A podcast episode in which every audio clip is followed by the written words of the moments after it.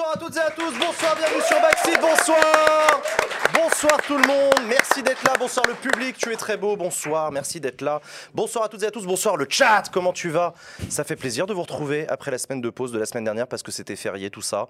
Très content de vous retrouver pour cette émission de Backseat, on va passer euh, deux heures et demie ensemble comme chaque jeudi soir. Dans cette émission politique, on va euh, passer en revue les sujets de la semaine avec mes chroniqueurs et chroniqueuses. On va euh, recevoir notre invité de la semaine, il s'agira d'Ultia, que je remercie à nouveau d'avoir accepté notre invitation. Et en deuxième partie d'émission, après le quiz à la con, nous aurons notre invité politique de la semaine, Christophe Castaner, qui nous rejoindra à partir de 21h. Comme chaque semaine, j'ai le plaisir d'être avec de très beaux et de très belles euh, chroniqueurs et chroniqueuses. On va commencer par toi, Gaspard. Salut Gaspard, comment tu vas? Salut à tous les trois, salut Jean. Comment Est-ce tu que ça va bien Ça va très bien et toi Ça va super Très bien. Tu heureux. m'as dit que tu te levais à 6h30 demain. je me, euh, non, je me lève euh, encore plus tôt, je crois, euh, 2h30, 3h, quelque chose comme ça. Pourquoi Pour un tournage, ça n'a aucun sens. Donc tu Du pars coup, en tournage, un je crois de que je vais Backseat. prendre... Ouais, ouais, non, non, mais C'est quoi comme c'est... tournage euh, en pleine nuit C'est un truc, euh, je fais le tour d'usine euh, en France pour la BPI. La Voilà. Banque publique d'investissement qui te fait faire le tour des usines. Voilà, commission, en fait. exactement. Mais c'est bien, c'est un contrat euh, d'engagement, il faut travailler, voilà, Gaspard. bon. Exactement. Non, non, mais euh, c'est- ça, va être, ça va être super intéressant, mais, euh, mais deux heures, et- enfin, c'est trop tôt, quoi. Ouais, Voilà. non, non, ouais, non, non. tour des euh, usines de France. Lendemain de Ouais, Backseat. donc j'ai pas pris de. Il n'y en a pas beaucoup si tu fais ça en une Non, demi-journée. non, je fais ça, euh, non, pas toutes les usines de France. non, non, mais dans, Oui. dans la semaine, comme ça, on va, on va parcourir un peu tout ça. Tu vas va voir des ouvriers en vrai. Ouais. Avec Ouais, nous, Attention avec- quand même. hein.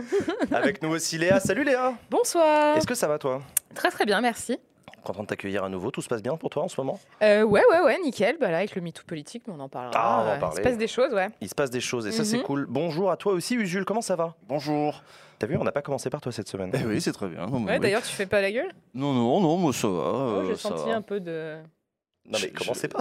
Bah, y a- qui- quoi? Non, mais parce J'ai que. senti que t'étais un peu vexé qu'il ait commencé par Gaspard. Mais non. Non, non, ouais, en fait, il y a tout le monde qui m'a cassé les couilles sur Ah, ce soir, il y a Castaner, Bouffleux et tout, tu vois. Donc euh, là, C'est j'arrive. vrai que j'ai encore vu les gens en mode euh, ouais j'espère qu'Usul va le fumer etc. C'est- c'est toi, ça, toi, ouais. tu vois ça comment quand tu vois ça? Surtout moi ça me gonfle mais toi tu le vois comment toi? Bah, moi, je me, mon, mon boulot, c'est de poser des questions. C'est pas d'être, euh, voilà. Moi, je suis pas Philippe Poutou, tu vois. Je suis pas là. J'ai pas genre 5 minutes pour dire. Alors toi, t'es nul. Toi, on t'emmerde. Toi, les affaires, tout ça. C'est, je suis pas là pour ça. Je suis pas payé pour ça, pour faire des tribunes, être le porte-parole de je sais pas quoi. Là, je suis juste là pour poser des questions. Donc, on va poser des questions, les questions, y compris les questions que je me pose. Ouais. Euh, on va revenir sur la question du maintien de l'ordre bah, au moment bah, des gilets jaunes, c'est évident. Euh, mais on va pas parler Et que là, de il ça. annule. Ah, il a Mais d'ailleurs, annulé. tu sais, tu- tu sais qu'il y a un journaliste qui m'avait demandé euh, com- com- comment les politiques ils se sentent sur votre plateau, ils appréhendent pas trop, etc. Et moi, je dois dire que pour, pour le coup, j'en parle avec les politiques après qui viennent sur Backseat, qui me disent tous, en fait, les politiques, faut bien comprendre un truc, c'est qu'ils adorent quand on parle des sujets qui fâchent. Les gens, ils font pas de la politique pour rien. hein. Quand c'est clivant, quand il y a un problème, c'est ces sujets-là qu'ils veulent adresser. Les, les- les- les questions lénifiantes, dans l'absolu, quelles sont vos propositions en matière de jeunesse? Ça les, enfin, Oui, ça les fait chier. Ils préfèrent quand on parle concret, y compris des Ah oui. sujets qui fâchent. Les mecs, font, enfin, les mecs et les nanas font pas de la politique pour rien. Moi, j'en ai vu esquiver, y compris sur ce plateau. hein. Alors, il y en a qui esquivent, il y en a qui esquivent mais tu Je sens donnerai contents pas qu'on nom. abordé. Donc nous, on fait ce Ah qu'on bon. peut, mais bon, quand ils sont, voilà, quand ils esquivent, ils esquivent. Il y a un moment, on passe à la suite. Euh, chers amis, cher public, euh, j'ai une, j'ai une annonce à te faire, une nouvelle. À vous annoncer, je vous rappelle que cette émission Backseat, elle a été euh, financée en partie par un financement participatif qui a eu lieu au cours du mois de juillet dernier. Et depuis le mois de juillet, on a réussi à obtenir à peu près 50% du budget total pour l'émission sur un an. Il bah, vous avez été nombreux et nombreux à, euh, à découvrir l'émission après, ou alors à pas avoir eu l'occasion de soutenir à l'époque.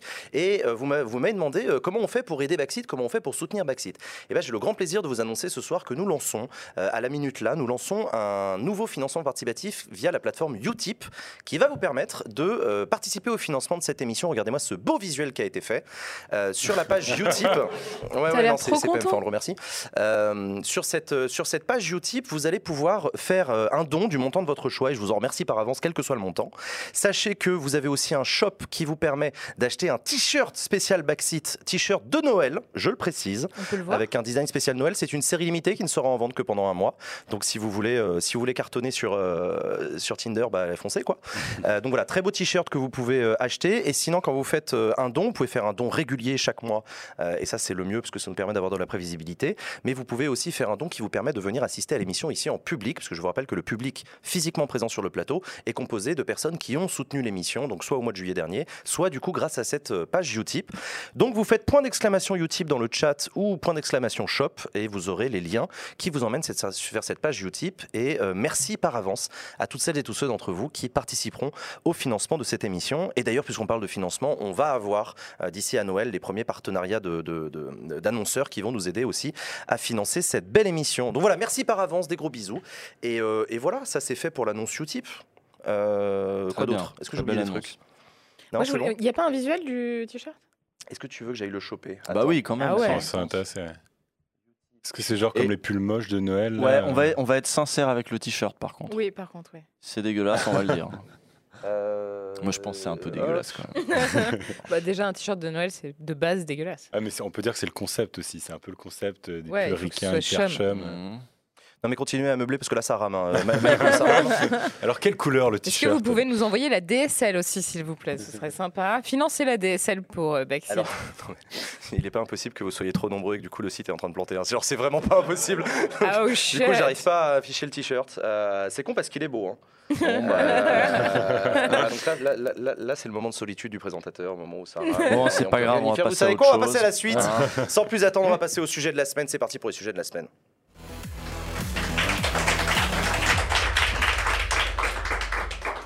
Les sujets de la semaine. Oh, regarde le beau t-shirt. Ça y est, c'est Ah, non, bon non, non, non, non, vraiment ça rame. hein. Non, si c'est bon. Attends, t'as dû recliquer à un autre endroit, ça va re-ramer. Accepter les cookies. Ouais. Oh Putain, le PC qui rame. J'ai Ah, pas fait la mise à jour. Oh là, non, mais il y a rien qui là, rame. Eh, vous ça- savez quoi Euh, Vous savez quoi? Mais non, je peux pas accepter les cookies là. Bon, vas-y, c'est bon, vas-y, vas-y, c'est bon, tu peux montrer, tu peux montrer. Voilà, regardez. Oh, qu'il est beau le t-shirt Ah ouais. Incroyable Ah, mais il est beau en fait Mais oui, il est beau. T'as vu Backseat spécial Noël, tout ça, Ça avec des petits va. rêves. Ah, mais vous êtes complètement passé à, cont- à côté du concept du t-shirt de Noël en fait. Mais attends, c'est exactement un t-shirt de Noël. Tu voulais Oui, que ce mais soit les quoi t-shirts de Noël, il est- ils sont moches, on a dit. Ah, c'est ça que tu voulais dire. Eh ben, t'en porteras Il un est quand vraiment même. beau. Ah ouais. Euh, donc voilà, achetez-le. Je vous rappelle que l'achat du t-shirt permet d'abord de financer l'émission. hein. C'est, Grave c'est- merci. Enfin, c'est surtout une récompense pour vous, pour les 25 euros que vous donnez et qui nous permettront de financer l'émission. Euh, donc voilà, profitez-en, euh, profitez-en. Merci Très à vous. stylé. Du coup, pour les sujets de la semaine, chers amis, il y a plusieurs sujets qu'on voulait aborder ensemble dans l'actualité politique. Euh, le premier sujet, c'est cette tribune et ce, et ce mouvement qui est lancé par plusieurs responsables politiques qui s'appelle MeToo Politique. Euh, nous avons eu du coup une, euh, une tribune publiée dans le journal Le Monde, signée par à peu près 300 femmes politiques, collaboratrices, universitaires, euh, de, issues de l'ensemble de la gauche pour l'essentiel d'entre elles, qui appellent à écarter les candidatures des personnes visées par des accusations de harcèlement et de violences sexuelles et sexistes. Euh, et dans la foulée, euh, c'est les signataires de cette, de cette tribune ont lancé un site internet qui s'appelle metoopolitique.fr, sur lequel il y a un espace de témoignage pour les femmes qui souhaitent témoigner, un espace de signature de, la pétition et un espace aussi pour les partis politiques qui veulent s'inscrire dans cette, euh, dans cette démarche. Euh, et donc voilà, les femmes qui signent cette tribune explique que le monde politique est lui aussi gangréné comme d'autres pontes l'ont été par le passé, le monde des médias et du cinéma. On se souvient aux États-Unis le mouvement MeToo, euh, en France aussi un certain nombre de, de- de- voilà, de milieux professionnels et, et, médiatiques ou culturels ont été frappés par des vagues MeToo et ces femmes-là veulent que le MeToo arrive euh, en politique parce qu'il y a encore trop, selon elles, de personnalités responsables, que ce soit au niveau politique, que ce soit aussi dans les cadres des partis politiques qui sont euh, visés par des accusations de harcèlement sexuel et sexiste. Et ce qui est intéressant dans leur tribune, c'est qu'elle commence en disant que dans la campagne présidentielle qui est en train de s'ouvrir, il y a déjà trois candidats ou pré-candidats qui sont visés, euh, voire mis en examen pour des affaires de harcèlement ou de, ou de violences sexuelles et sexistes.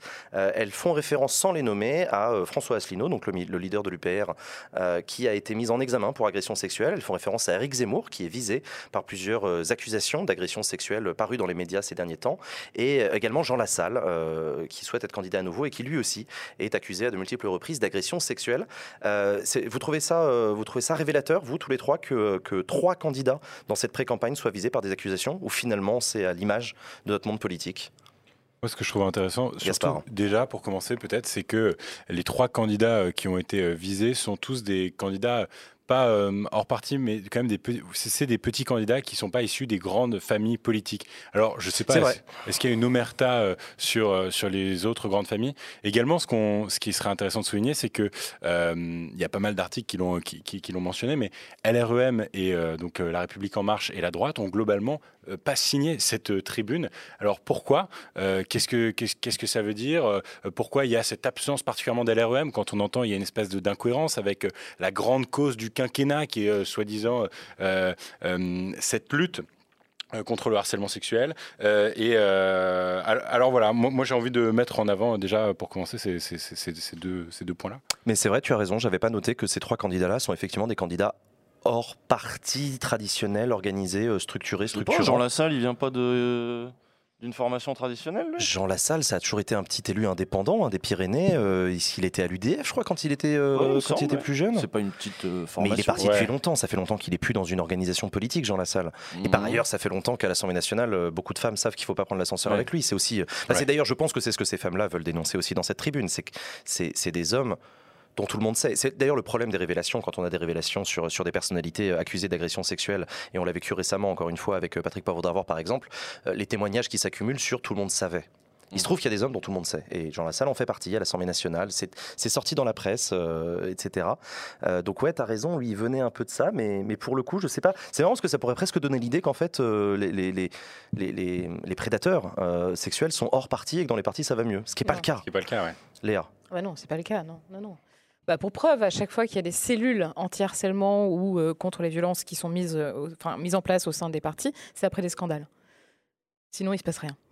Ouais, Et c'est vrai. il a dû, att- on a dû attendre le scandale. euh, Enfin, les premiers ont été les Verts, d'ailleurs, après euh, l'affaire Bopin. Ouais. Ensuite, euh, il y a eu, bon, bah, à chaque fois, il- le PCF, ça a été un scandale. Le Parti socialiste, ça a été un scandale. À chaque fois, il y a quelque chose qui vient éclabousser en fait l'image du parti pour qu'on vienne enfin se saisir de la question et se dire, bon, bah là, quand même, il faut mettre en place une, une cellule qui sont pas toujours très efficaces par ailleurs. Euh, même chose, hein, à l'Assemblée nationale, au Sénat, on a dû attendre 2018 pour le Sénat, 2019 à l'Assemblée nationale pour qu'il y ait des cellules qui fonctionnent très très mal. Ce que tu appelles des cellules, on rappelle que ce sont du coup des, euh, des réponses apportées par les organisations, euh, des cellules d'écoute, de recueil des Ouais, témoignages et de traitement, gestion de ces. de ces de- des cas, ouais, effectivement. Donc, et puis il y y y a un gros problème. Enfin, je, je- pour répondre à ta question initiale, là, on est enfin à un moment. Enfin, MeToo, c'est 2016. Il faut remettre les choses un peu dans leur contexte quand même. Là, on est en 2021. Moi, ça fait des, des années que j'essaie de, de lancer un, un projet là-dessus, Hein. euh, que j'en parle avec euh, chères collaboratrices, avec plein d'autres personnes. Et Chère qu'on est- collaboratrice, c'est cette initiative lancée par des collaboratrices de, députés à l'époque. qui ont permis d'ailleurs la mise en place de la cellule Ouais. euh, anti-harcèlement à l'Assemblée, c'est grâce à elles. Euh, bon, elle n'est pas exactement dans la configuration qu'elles avaient voulu, mais enfin, bref, ça c'est un autre sujet. Et, ça fait vraiment, moi ça fait trois ans que j'essaie de, pousser pour faire un projet là-dessus. Je voulais faire à la base un podcast et j'ai essayé de voir comment euh, traiter cette question parce que je connais plein, plein, plein, plein, plein de gens depuis des années qui me rapportent des cas de, harcèlement et euh, de personnes qui sont très connues, qui sont encore en place aujourd'hui. Il y a une omerta qui est juste euh, insupportable en fait. Après avoir écrit aussi le livre, je me suis beaucoup consacrée à cette question.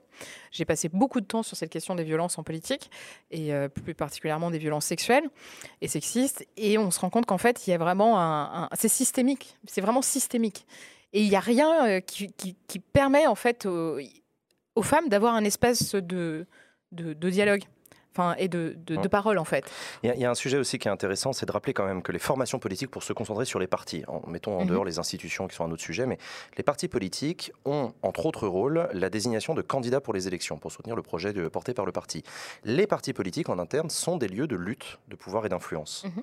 Or, des hommes qui se trouvent être des prédateurs sont à des postes de pouvoir et d'influence, notamment dans les commissions d'investiture, etc. Et donc, on se retrouve dans des situations où des femmes euh, peuvent être empêchées d'avoir des Mhm. progressions de leur carrière politique. Ça veut dire quoi La progression d'une carrière politique, ça veut dire obtenir une investiture, en fait, Ouais. pouvoir avoir l'étiquette du candidat, euh, du parti, pardon, euh, pour se présenter à une candidature. Mhm. Et donc, on se retrouve dans des situations effectivement où des femmes sont à la merci d'hommes qui se trouvent être des prédateurs. Elles peinent à avoir des alliés, y compris parmi d'autres hommes, parce que des hommes sont en place depuis trop longtemps, etc. Et, et c'est important de rappeler que. L'éthique en politique a aussi cette problématique-là, c'est que ce sont les partis, qu'on le veuille ou non, qui nous font l'offre politique. Et parfois, même les électeurs se retrouvent à j'allais dire à pas avoir le choix dans le sens où mon parti est représenté par cet homme-là. Bon bah Mm. du coup qu'est-ce que je fais? Je fais quoi? Je vote pas pour le parti alors que bon c'est quand même mon parti. Tu vois c'est Mais c'est- ça va encore plus loin parce que euh, et, et là où tu, tu mets le doigt sur quelque chose de fondamental, qui pour moi en fait le, le- le problème principal, c'est qu'on a tendance à associer pouvoir et domination. Euh, sur- et plus particulièrement dans le champ politique. ouais. Et c'est quelque chose que tu, que tu remarques d'ailleurs. Enfin, c'est c'est des actes de domination quand on essaie de, de dominer quelqu'un et d'avoir ses faveurs sexuelles, etc. C'est vraiment de la domination. Et là où c'est vraiment très problématique aussi au sein des partis, et c'est pour ça d'ailleurs que typiquement Isabelle Attard, euh, Sandrine Rousseau, etc., se sont écartés du parti pour dénoncer les actions de Denis Baupin, c'est parce qu'en fait, lorsqu'une femme euh, veut parler sur ce qui est en train de se passer au sein de sa famille politique, et ça peut être aussi au sein d'un groupe parlementaire, ou d'un groupe politique à l'Assemblée ou au Sénat, euh, on a le sentiment qu'elle jette l'opprobre en fait sur la famille et qu'elle vient Que salir l'image et qu'on leur et C'est pour ça qu'on leur, dit bon vas-y, ferme un peu ta gueule parce que tu vois ça pourrait Là, on est en finalement. euh, campagne, c'est pas le moment. on est en campagne, c'est Hmm. pas le moment, donc t'es bien sympa avec tes mains au cul, mais vas-y, euh, c'est c'est comme ça. Et c'est- un vrai sujet. Et c'est valable pour, euh, pour plein de formations politiques. et et c'est aussi, et c'est aussi valable aussi dans la hiérarchie professionnelle. Ouais. Quand tu veux, euh, parfois tu as l'impression que tu es obligé de passer par là. Et c'est terrible, hein, mais. D'ailleurs, c'est ça veut marrant. dire passer à la casserole. Ouais, c'est ça. Ouais, pas- Ou alors te prendre une main au cul, que ça fait partie du. Et rigoler et sourire. rigoler disant, et ah, sourire. ah, ah. Et on dit, bon, bah, ouais, ça va, c'est qu'une main au cul. Enfin, c'est- vraiment compliqué. Je- J'en avais discuté avec Sandrine Rousseau qui m'avait fait une, une comparaison assez intér- intéressante des cours d'école. Les petites filles dans les cours d'école, elles traversent pas la cour parce qu'il y a les garçons qui jouent au foot. Elle frôle les murs, ouais. Elles, font, elles frôlent les murs parce qu'elles risquent de se prendre euh, bah, un ballon dans la gueule, de se faire engueuler, de se faire chahuter, de se faire bousculer. Elle disait en fait, le, le monde politique, c'est la même chose. Tu traverses l'espace des hommes. Donc, bah oui, en fait, tu dois prendre le risque, en gros, de te retrouver dans des situations de violence et de domination. Et ça, c'est inacceptable, en fait. Il y a un truc que je trouve intéressant dans cette, dans cette tribune MeToo politique, euh, c'est que ces, ces femmes politiques donc, qui, ont, qui ont initié cette tribune, euh, j'ai l'impression qu'elles veulent décentrer le débat pour ne pas que tourner autour de la figure de Gérald Darmanin, donc le ministre de l'Intérieur accusé euh, de, euh, d'agression sexuelle, qui, euh, qui est déjà en fait un objet d'affrontement politique entre la gauche et le gouvernement sur ce sujet. Et je trouve ça intéressant qu'elle décide de parler à tous les partis en disant attendez, attendez, attendez. Ah, pas que Darmanin. Vous Bien allez sûr. tous nettoyer devant votre porte. On a un enjeu, on a un problème. Et l'autre truc que je trouve intéressant, et ça on n'en parle pas beaucoup, mais c'est le tempo. Elles ont très bien compris, ces femmes politiques qui lancent cette tribune, que les partis sont en train aussi de faire un truc, là personne s'en rend compte, mais c'est les investitures pour Mm. les élections législatives. C'est en ce moment que c'est en train de se jouer. C'est là que les partis sont en train de négocier pour savoir qui va être candidat dans quelle circonscription. Je parle des élections de juin 2022. hein. C'est maintenant que c'est en train de se jouer. Et donc je trouve ça intéressant qu'elle n'ait pas attendu le lendemain de la présidentielle, qui aurait été trop tard. euh, pour, euh, voilà, pour lancer cette tribune et pour, euh, et pour tirer la sonnette de l'arme. Il y a aussi un côté, les partis politiques, si vous investissez des hommes dont on sait qu'ils sont des agresseurs sexuels, vous ne pourrez pas dire que vous ne saviez pas au moment où vous aviez la possibilité de les sortir. Et ça, je trouve ça assez intéressant tactiquement de leur part, et elles ont raison, je pense. Usul Oui, bah, c'est une question de- d'environnement. C'est-à-dire que la seule réponse à ça, en effet, la politique, c'est un monde d'hommes, euh, ça a été très, très bien dit. Les femmes sont quand même arrivées il n'y a pas si longtemps que ça. Euh, Il y a eu une féminisation quand même un petit peu, il y a eu la, la- la parité sous Jospin, mais ça avance doucement parce que tout le monde freine des quatre fers. La parité, on peut trouver des moyens quand même de la contourner. On ouais. peut payer les amendes au pire, euh, c'est pas grave. La droite fait ça quand même assez souvent. Euh, et euh, bon, la gauche peut le faire aussi, y a pas de souci. Euh, et euh, on arrive à un truc où, en gros, bon, ça n'est toujours pas féminisé autant que ça pourrait l'être. C'est-à-dire, on peut regarder l'Assemblée et se dire, ok, c'est bien 40% de femmes aujourd'hui, mais maintenant regardons le vrai sommet de l'État. Là, c'est le boys club absolu. Mm. C'est euh, Macron avec Keller, avec Castex, avec euh, etc. C'est un, un groupe de mecs, quoi. On l'a vu, les déjeuners aussi de la majorité, machin. Donc bon, euh, ce qui fait que c'est eux qui ont le pouvoir. Et donc, c'est des questions de, de structurelles où tu te retrouves avec des gens qui dépendent du pouvoir d'autres, des femmes, qui vont dépendre du pouvoir de- d'hommes au-dessus. C'est encore pire si on prend par exemple à l'Assemblée nationale euh, un député euh, en place, donc lui il a un poste, c'est bon, il a été investi, etc. Et il, a, il va avoir, il va travailler avec des femmes plus jeunes que lui Ouais, et sûr. dont leur carrière à elles va dépendre aussi du bon traitement euh, euh, dont elles vont bénéficier ou non. Donc voilà, c'est vraiment structurel et, et c'est vrai que la seule solution aussi que je vois, c'est évidemment écarter les agresseurs, mais euh, aussi la féminisation. C'est-à-dire comment, comment on continue la Il féminisation. faut sortir des codes virilistes de l'exercice du pouvoir. ça, Et d'ailleurs, on peut aussi se dire à l'inverse que euh, tous, les enjeux de tous domination. ces comportements-là sont aussi des comportements qui visent à freiner la, la féminisation. Ouais, Continuer. Évidemment. à- voilà. Il y a- Ça, il y a- c'est dissuader les femmes. Mmh. Il y a un leur homme dire c'est un milieu hostile en fait. Il y a un homme politique à l'étranger qui a été accusé d'agression sexuelle et qui a adopté une tactique face à ça très intéressante euh, et très grave, c'est la revendication. Il s'agit de Donald Trump. Donald Trump, pendant la campagne, même de la campagne de la primaire, si je me souviens bien, euh, des affaires sont sorties, pour ne pas dire ressorties, du comportement qu'il a eu avec des femmes pendant toute sa carrière publique, en réalité, qui a duré des décennies. Euh, et rappelez-vous, c'était le moment où il a assumé, euh, en souriant et en riant en, en meeting, euh, en disant je les, appa- je les attraperai par la chatte. Vous vous souvenez de cette Mhm, grave ouais, bah. C'était- Mmh. un moment intéressant où il, a- il en a fait une force, un truc de regardez, moi je suis un bonhomme, je les attrape dans un coin les femmes. Et ça faisait rire ses partisans, etc. En France, Je n'ai pas l'impression qu'aucun de ces trois candidats n'en fasse une force. Pour autant, il y a quand même Éric Zemmour, qui a écrit un livre entier sur le rapport entre les hommes et les femmes, qui s'appelle Le Premier Sexe, qui est sorti en je ne sais plus quelle année, euh, dans lequel Éric Zemmour euh, voilà, développe toute sa théorie. Euh, Il me semble que c'est le plus-. C'est lui qui est le plus euh, susceptible, d'en effet, adopter cette stratégie-là. Je hein. ne l'ai pas encore entendu le faire. Est-ce que ça viendra? Parce que c'était un, c'était un, c'était un élément central quand même de, de, de, de- de- de Donald Trump, le truc. Regardez tous ces bien-pensants de Washington euh, qui veulent me reprocher des comportements alors que moi, moi, je les revendique et je vous emmerde. J'ai pas encore entendu Zemmour faire ça. Peut-être qu'il le fera.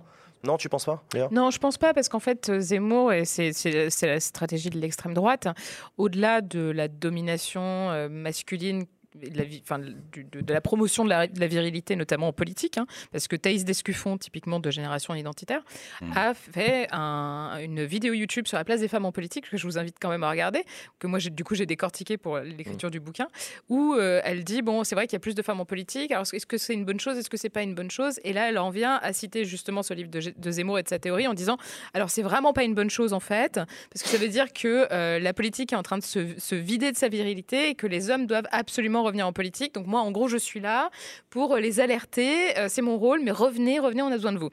Donc il- D'accord, il, ok. voilà, il s'inscrit dans, ce, dans, ce, dans cette démarche-là. Et en fait, euh, la stratégie de l'extrême droite et d'Éric Zemmour plus particulièrement aussi, c'est de dire que ce- c'est l'autre en fait, que ce sont que c'est l'étranger qui euh, qui est en fait une une menace pour la femme. Donc en fait, les, Mm. les hommes français sont là pour pour en fait euh, Protéger. protéger. les femmes euh, et c'est et c'est leur rôle. Donc je ne pense pas qu'il en viendra à ce niveau de mépris euh, aussi affirmé que pourrait le faire que pourrait le faire un Donald Trump. Moi, je vois plus un Jean Lassalle faire ça. Hum, T'as raison. D'autant plus euh, que- ah, je- elle mérite bien une bonne main au cul, celle-là. D'autant plus qu'il a un problème d'électorat euh, à cet égard. Euh, ça a été un des grands enjeux aussi de la candidature euh, de Marine Le Pen à l'époque.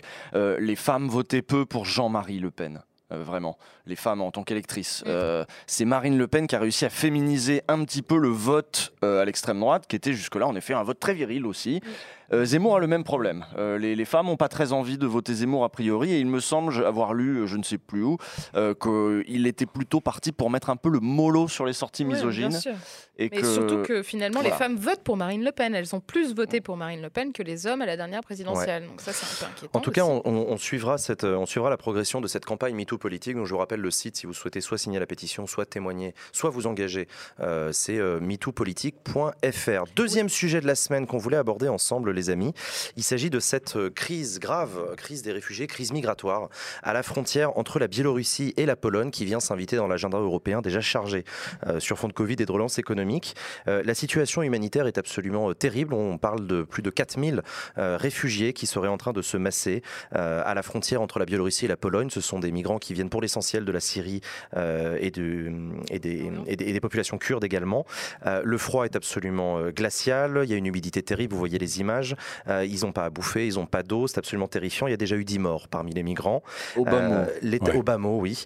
L'état d'urgence a été déclaré euh, par le gouvernement euh, polonais. Euh, L'accès pour les ONG et pour les journalistes euh, est absolument euh, impossible. Euh, cette crise des migrants est, euh, est en fait en train d'arriver à son paroxysme. Elle, elle trouve ses racines dans euh, la contestation par l'Union européenne du processus électoral qui a vu le président Loukachenko euh, se maintenir au pouvoir alors même qu'il n'avait pas gagné l'élection pour faire simple. Euh, dans son pays, la Biélorussie, Loukachenko est un, dictateur qui est sous la coupe de Vladimir Poutine, ce qui ne fait de secret pour personne. Et donc on a une lutte d'influence entre l'Union européenne et Vladimir Poutine indirectement autour de cette, euh, question euh, des migrants. L'Union européenne a annoncé euh, une nouvelle salve de sanctions contre Loukachenko euh, suite à celle qui avait déjà été prise en 2020 après, après son, son simili coup d'État. Euh, même si on a appris euh, hier qu'un certain nombre de coups de téléphone ont eu lieu entre Loukachenko et Angela Merkel, euh, où un dialogue semble être, voilà, semble être en cours de, de- se mettre en place. Loukachenko a revendiqué qu'une négociation était en cours avec l'Union européenne. Berlin a temporisé en disant non, on négocie pas, on est juste en train d'essayer de trouver des solutions techniques pour l'accès aux ONG. N'empêche que l'Union européenne est une nouvelle fois au pied du mur. Une nouvelle fois, ça fait référence évidemment à la crise des migrants de 2015. Sauf que là, le contexte est quand même un peu différent. Je ne sais pas ce que vous en pensez, mais là, pour le coup, à la différence de 2015, on était post-printemps arabe et c'était des réfugiés syriens qui venaient se, se réfugier en Grèce, enfin qui arrivaient par la Grèce pour arriver en Europe. Euh, là, on est dans une instrumentalisation politique quand même, c'est pas rien. C'est hallucinant. C'est complètement hallucinant. C'est-à-dire que euh, là, il y a eu euh, Lukashenko qui s'est dit bon, comment je peux emmerder les Européens, quoi? Je, il- le mec avait pas des migrants chez lui. Il, envoie des avions pour faire venir des gens euh, en Biélorussie en leur, faisant miroiter un passage éventuel vers la Pologne ou l'Allemagne après. Et euh, voilà, il fait venir des milliers de personnes ouais, du Kurdistan irakien. Euh, il y a des gens qui viennent du Liban, il y a des gens qui viennent d'autres situations de crise. J'ai lu des témoignages parce qu'en effet, c'est difficile d'avoir des infos parce qu'ils laissent pas venir les journalistes sur la zone. Donc pour avoir des infos, les journalistes qui travaillent sont obligés de euh, passer par euh, euh, des contacts sur le téléphone. Voilà. Donc on a on a des témoignages, des bribes de témoignages, des gens qui d'un coup ne répondent plus. On ne sait pas ce qui se passe. Donc c'est très très difficile. Mais bon, on sait quand même que c'est des gens auxquels on a miroité, on a fait miroiter l'arrivée dans l'Union européenne au bout d'un moment. Et bah, c'est génial parce qu'il a, il a compris, Lukashenko, comment nous emmerder. Bah, c'est plus que ça. Sinon, c'est pas seulement nous emmerder. Moi, je pense que Lukashenko, il a réussi son pari parce qu'il a eu des coups de téléphone avec Angela Merkel herself. Mmh. C'est-à-dire que je rappelle quand même que Lukashenko, son élection n'avait pas été reconnue par les pays de l'Union européenne. Et là, il a une ligne directe. Oui, c'est ce que il a gagné en fait. Il s'est dit tiens, les Européens, qu'est-ce que, qu'est-ce qui, ah bah c'est des racistes. Bah, je vais leur envoyer, euh, je vais aller chercher moi-même euh, des gens au Moyen-Orient, machin, et je leur envoie ça. Et ils vont, là, ils vont réagir. Bah oui, parce qu'ils se disaient ah bah regarde, il lui parle à Erdogan. Erdogan, euh, qui pourtant lui aussi, hein, il y a des, sujets de tension avec Erdogan euh, en Turquie. Alors, bah, on va rappeler, parce que justement tu parles d'Erdogan, qu'en 2015, la, la, grave crise qui a eu lieu euh, sur la question des migrations a vu des centaines de milliers de, voilà, de migrants se presser aux portes de l'Europe, fuyant l'horreur en Syrie. et à l'époque, ça avait été une crise intéressante puisqu'elle avait donné naissance à une politique coordonnée pour le coup européenne d'accueil des migrants, et surtout à un accord entre l'Union européenne et Erdogan, moyennant 6 milliards d'euros quand même, versés à Erdogan par l'Union européenne pour que la Turquie contrôle mieux ses frontières, euh, et notamment la, mise, la mise à l'eau des embarcations. Loukachenko, j'ai l'impression qu'il a compris qu'il y avait moyen de se faire du pognon et d'avoir de l'influence mmh. politique. Mmh. La question, c'est aussi est-ce que c'est notre talon d'Achille Il a trouvé un talon d'Achille euh, à l'Union européenne, ce qui du coup force une fois de plus l'Union européenne à essayer de trouver une réponse coordonnée. Je n'ai pas l'impression de voir, pour l'instant, de la part des hauts responsables européens, de divergences profondes. J'ai l'impression qu'il y a une unité européenne pour condamner Loukachenko, pour remettre des sanctions encore une fois par-dessus, pour aussi tenser un petit peu euh, Vladimir Poutine et pas le laisser s'en à bon compte. Euh, mais pour autant, ouais, non, pour autant, voilà. Moi, ce qui m'inquiète, c'est surtout que ce, que ce que je ce que je constate encore une fois, c'est qu'on parle de 4000 personnes mm. au, moins euh, qui sont effectivement instrumentalisées et qui sont face à une euh, superpuissance qu'est l'Union européenne, parce que Enfin, l'Union européenne, en tant que personnalité morale, en tant que puissance mondiale, a quand même un poids politique et géopolitique très important. Et ces personnes sont complètement euh, délaissées, en fait. C'est-à-dire que la responsabilité des États européens dans l'accueil de 4000 personnes, je veux dire, c'est rien, quoi. C'est rien. Il n'y en a qu'une seule qui a proposé de faire un corridor humanitaire, c'est Angela Merkel, pour pouvoir accueillir 2000 de ces personnes en Allemagne. Aujourd'hui, on est une des principales puissances mondiales lorsqu'on coordonne tous nos pays. Il y a 12 pays de l'Union européenne qui parlent de, de, monter un mur, un mur par rapport aux frontières extérieures. Je veux dire, ça, je ne comprends pas. C'est-à-dire, on est dans une situation où il n'y a pas de crise migratoire. C'est pas ça. Hein. On n'est pas face à une espèce de. Quand on parle de crise migratoire, je pense que c'est faut le prendre avec des pincettes parce qu'en fait, les, flux migratoires sont en train de diminuer année après année depuis 2015. Aujourd'hui, en 2020, ils ont même diminué de 13% par rapport à 2019 pour atteindre à peu près 145 000 passages de frontières considérés comme étant illégaux. C'est peanuts. C'est-à-dire que vraiment, on est en train de mettre le, les projecteurs sur un, un soi-disant problème qui n'en est pas Tu veux les accueillir chez toi, Léa Bah ouais. ils, disent ça, les débiles, dans le chat. Le problème, la crise, elle est ailleurs, en fait. La crise, elle est en Méditerranée. C'est les centaines de personnes qui sont déjà mortes en essayant de traverser la Méditerranée et mmh. d'autres mmh, mers. Méditerranée, c'était oui, 2015 voilà, donc J'aimerais bien aussi qu'on insiste là-dessus. C'est-à-dire que l'Europe en tant que euh, concert des nations euh, humanistes, soi-disant, n'est pas en capacité aujourd'hui à euh, venir au secours de 4000 personnes. Voilà. C'est ça que je constate et ça, ça me fait profondément Il y, a une raison, ils ont peur de l'opinion publique en fait. Justement, on va en parler après, mais d'abord Gaspard, tu voulais réagir Ouais, non, moi je trouve ça, comme vous, absolument morbide. C'est une, une, utilisation d'êtres humains littéralement à des fins politiques. Euh, c'est affreux. Moi, j'aimerais aussi peut-être euh, dire un point, un mot peut-être sur, sur la Russie et le rôle de la Russie qu'on ignore un peu, en tout cas qu'on qu'on tend à deviner euh, à certains moments. Il y a Poutine et Macron qui se sont, qui se sont appelés. Il y a eu qui sont accordés sur une désescalade, c'est le mot qui est, utilisé par, par l'Élysée. Et en fait, c'est ce double dialogue, cette position hyper ambiguë de, la, de, la Russie. le mercredi 10 novembre, le Kremlin s'inquiétait de la catastrophe humanitaire qui se prépare et deux jours plus on apprend que les troupes russes et biélorusses mènent conjointement des exercices près de la frontière avec la Pologne comme un espèce de coup de pression. Euh, donc euh, oui, pour, moi, moi, ce que, j'en ai lu, en tout cas, c'est que c'est un espèce de, coup de pression, une volonté peut-être aussi, on peut voir ça de, Vladimir Poutine, de, de d'essayer avec euh, l'allié biélorusse de montrer toute la faiblesse de la, de la bureaucratie et de la lenteur euh, euh, de l'Union européenne euh, mm. pour, pour, réagir là-dessus. Ce que je trouve intéressant, c'est que la construction européenne, depuis, depuis, depuis une quinzaine d'années maintenant, avance à coup de crise, essentiellement d'ailleurs dans des domaines qui ne sont pas des compétences de l'Union européenne. C'est ça le drame. Le Covid, c'était le cas. La coordination sanitaire d'urgence, ça n'a jamais été une compétence de l'Union européenne et ça l'est devenu du jour au lendemain parce que pas trop le choix. La relance économique, c'est davantage une compétence européenne, même si l'emprunt, ça reste une nouveauté. la question de la gestion des flux migratoires jusqu'en 2015 n'était pas du tout une compétence européenne. L'agence Frontex, à l'époque, c'était juste de la coordination, coordination pardon, et de temps en temps une petite tête logistique euh, sur deux trois points de passage, etc. Mais c'est, euh, mm. enfin, je trouve ça intéressant de voir que l'Union européenne, à chaque fois, elle est dos au mur et elle doit se réinventer, elle doit fabriquer l'unité. Mm. Ceci étant, tu as dit un truc intéressant, euh, Usul, c'est que Loukachenko et, à travers lui Poutine ont aussi parfaitement compris quelque chose, c'est la déstabilisation en période électorale. Est-ce que vous pensez, je sais mm. pas, mais est-ce que vous pensez qu'il joue aussi avec les élections françaises? Les élections allemandes, c'est passé. C'est bon, nouvelle coalition, on le sait, c'est parti pour 4 ans. Les élections françaises, est-ce que tu penses qu'il y a cet aspect-là? Non, je, ne pense pas. Par contre, par contre, en effet, faire chier l'Europe autant que possible, jouer sur les tensions internes euh, aussi en Europe. Euh, je veux dire, la stratégie de Poutine, c'est celle du chaos. Hein. Nous, plus il peut nous emmerder, plus il peut faire monter euh, les pôles radicaux euh, chez nous, peu importe lesquels. Hein. Mm. Mais l'extrême droite, ça marche bien. ils peuvent prêter de l'argent, ils peuvent aider comme ils peuvent. Ils ont RT News chez nous, etc. Où ils laissent quand même micro ouvert aussi à pas mal de gens dans ce genre-là. Mais euh, pour ce qui est de, de, la Pologne, par exemple, la Pologne, là, qui est en train de. Donc, qui est un régime qui est quand même euh, pas mal à droite aussi, hein, qui est revenu sur le droit à l'avortement, etc. Il y a quelques régimes, là, comme ça, en Europe, qui ont complètement vrillé l'extrême droite. Et euh, la question que ça nous pose à nous, c'est en fait, on veut être quelle Europe? Est-ce qu'on veut être cette Europe-là, avec ces gens-là? Avec, euh, avec euh, cette Europe qui laisse crever les migrants en mer. Euh, en fait, c'est quoi le projet européen? Ça sert à quoi? Parce qu'on parle de, oui, l'armée biélorusse, là, repousse en effet les exilés près de la frontière. Mais elle fait quoi, l'armée polonaise? Elle fait pareil, elle, leur met des roustes? Déployer 15 000 personnes. ceci étant, je, non, elle fait pas que bloquer. Je comprends ce que tu dis. J'ai du mal à en vouloir à la Pologne quand même de pas vouloir accepter ce chantage de Lukashenko. Tu vois, je, je, vois ce que tu veux dire et tu as raison, mais c'est que ça reste un chantage de Lukashenko. Tu vois, tu peux pas. Euh, c'est difficile de juste ouvrir les frontières en disant euh, à Lukashenko, en fait, il a raison de faire ça.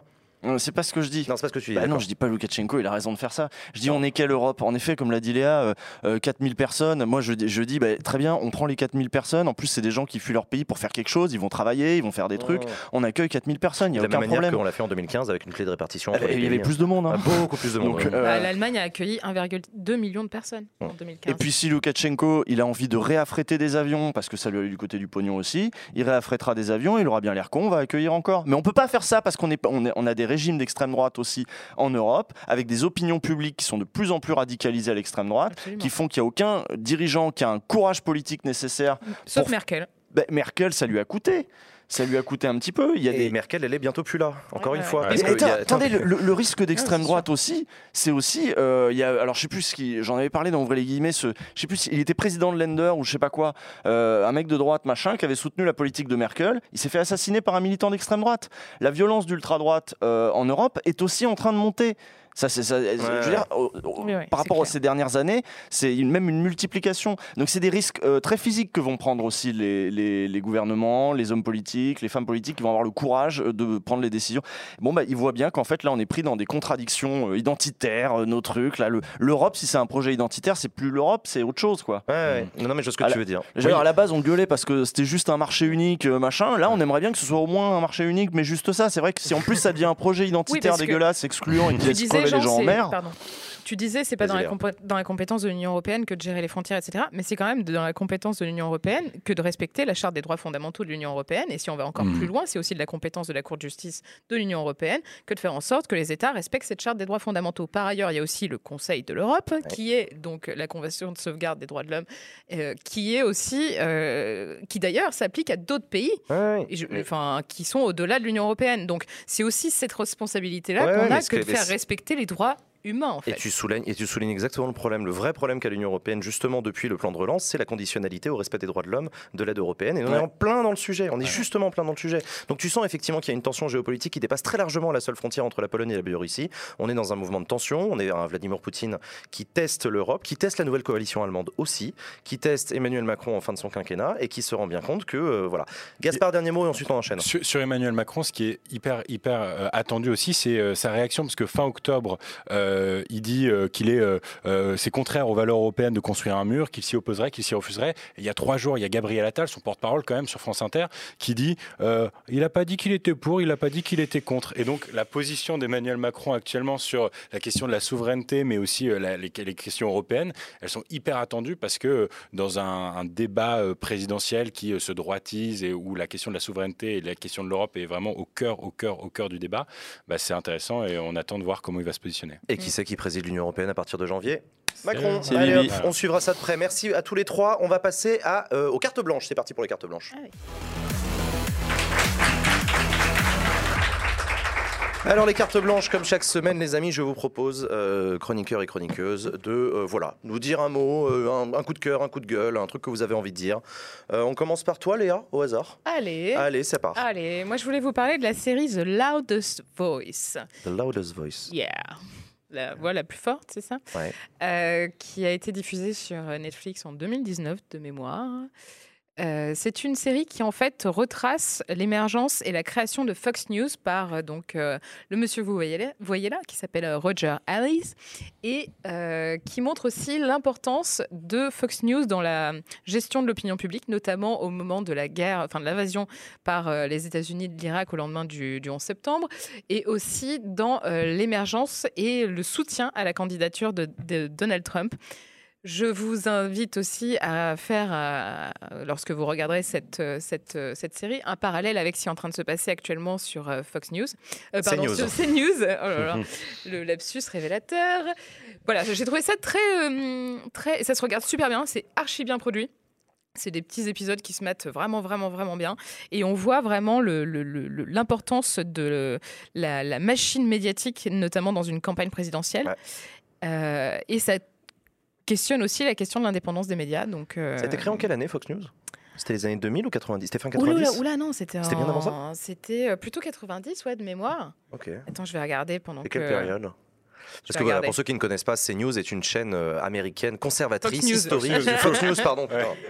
Décidément. Non, mais le parallèle est très, très gros. Mais voilà, donc Fox News est une chaîne, euh, chaîne d'information continue, comme on dirait en français, même si aux États-Unis c'est un peu différent. 1996, euh, donc conservatrice bien connue, qui, qui bien avant d'autres d'ailleurs s'était lancée dans, dans un discours conservateur et très, très, voilà, très, très ancré à l'extrême droite américaine, avant de se faire dépasser bien plus tard par d'autres médias sur Internet et tout. Mais donc, ok, d'accord. Merci pour cette recommandation, Léa, de avec plaisir. Gaspard, on enchaîne avec toi? Moi, les amis, je voulais vous parler d'un homme politique, en tout cas, est-ce que c'est un homme politique? Je sais pas. Je voulais vous parler du dernier album d'Orelsan. En tout cas, c'est la dernière chanson qu'il a sortie, euh, qui est pour le coup très politique. On se souvient, je ne sais pas si vous vous souvenez, mais j'imagine que oui, de Saint-Valentin et Sale pute euh, à l'époque, en 2007, qui avait fait euh, l'objet de nombreux débats jusqu'à l'Assemblée nationale. D'ailleurs, c'est retracé dans, l'excellent documentaire qui a, a sur lui en, six épisodes sur Amazon Prime.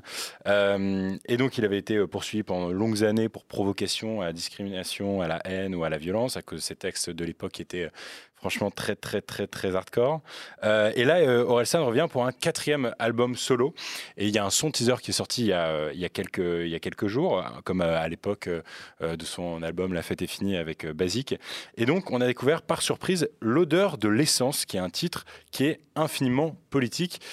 début du clip, on revoit ceux qui sont devenus des personnages de série, Scred. Ablay et Clément, euh, le frère d'Orelsan. Et dans ce premier son, si euh, Orelsan nous a habitués pendant un temps à faire euh, preuve de beaucoup d'humour, d'autodérision, de, etc., ici, c'est pas du tout le cas. On sent un type hyper engagé, hyper sérieux, on l'a vu sur, sur, les extraits, loin du, de l'époque du, galérien un peu nonchalant. Et on se souvient quand même de son titre qui s'appelait Suicide social à l'époque, qui, était, qui était déjà très engagé. Ici, Orelsan dénonce les travers de la société, la montée de l'extrême droite, les conservatismes, la crise des gilets jaunes, les dérives de la politique, le racisme, les inégalités. Il fait même référence à un moment à l'urgence climatique. Il dit euh, la génération Z parce que c'est la dernière. Euh, donc bref, l'album s'appelle Civilisation, il sort demain et il dénonce voilà cette société qui est arrivée à, bout de souffle de l'emballement médiatique dans une période qui n'est pas du tout anodine puisque on est en plein présidentiel, ça ne nous aura pas échappé. Donc voilà, je voulais parler de, ce son qui est infiniment politique. Et puis c'est peut-être aussi l'occasion pour moi de poncer un nouveau son, un son en, bossant, en prétextant euh, justement le, fait de devoir travailler euh, et, de bénéficier de, de, de, ce son-là. Moi, ça m'a rappelé, j'ai fait un tweet, ça m'a rappelé euh, Brûle de Sniper en 2006. Ah ouais. Ceux qui s'en souviennent, Sniper était un groupe de rap à l'époque très très en vogue. Et 2006, c'était dans la foulée des, des, émeutes en banlieue. C'était au moment où Nicolas Sarkozy montait dans les sondages sur fond de lutte contre les racailles, l'insécurité, les banlieues, etc. Et donc, ils avaient sorti un, son et un clip qui s'appelait Brûle et qui en fait invitait les jeunes à voter. C'était assez, ça finit par en 2007 voter euh, euh, et ça m'a fait, ça m'a un peu fait penser à ça, euh, Orelsan, en plus calme quand même. après, le, le, le, le, couplet du milieu, il renvoie un peu dos à dos. Euh, c'est un peu. Il y, y, y, a les extrêmes droites, et puis les, il dit les extrêmes, par exemple. Ouais, il ah, dit d'un côté, il y a les fachos, de l'autre côté, il y a les déconstruits, et tout le monde se parle plus, personne s'écoute, hmm. machin, tout ça. Bon, c'est un peu truc. Enfin bon. Mais à un moment, moi, ce qui m'intéresse, c'est de savoir si les syndicats de police vont répondre. À un moment, il dit on donne des armes à des Mongols en montrant des policiers. Je me demande ce qu'a à dire alliance là-dessus ou euh, si euh, voilà, on va voir. On va voir, on va voir si on peut plus rien dire ou si Orelsan lui peut dire plus de trucs que d'autres que, si c'était un rappeur pas blanc par exemple. On va voir. On va voir. Non, le suspense ah est intégral. Ok, merci en tout cas Gaspard pour cette euh, carte blanche. On continue avec toi Usul. Ouais, bah moi je parlais d'une d'une tribune, hein, une tribune qui a été signée par bon, bah, par beaucoup d'organes de, presse qui s'appelle donc c'est Stop aux menaces de l'extrême droite visant les journalistes. Dans le contexte de la présidentielle, il y a une photo qui a beaucoup tourné évidemment c'est celle de Eric Zemmour avec un fusil de sniper qui le pointe sur un euh, journaliste. Ça, c'est un symbole.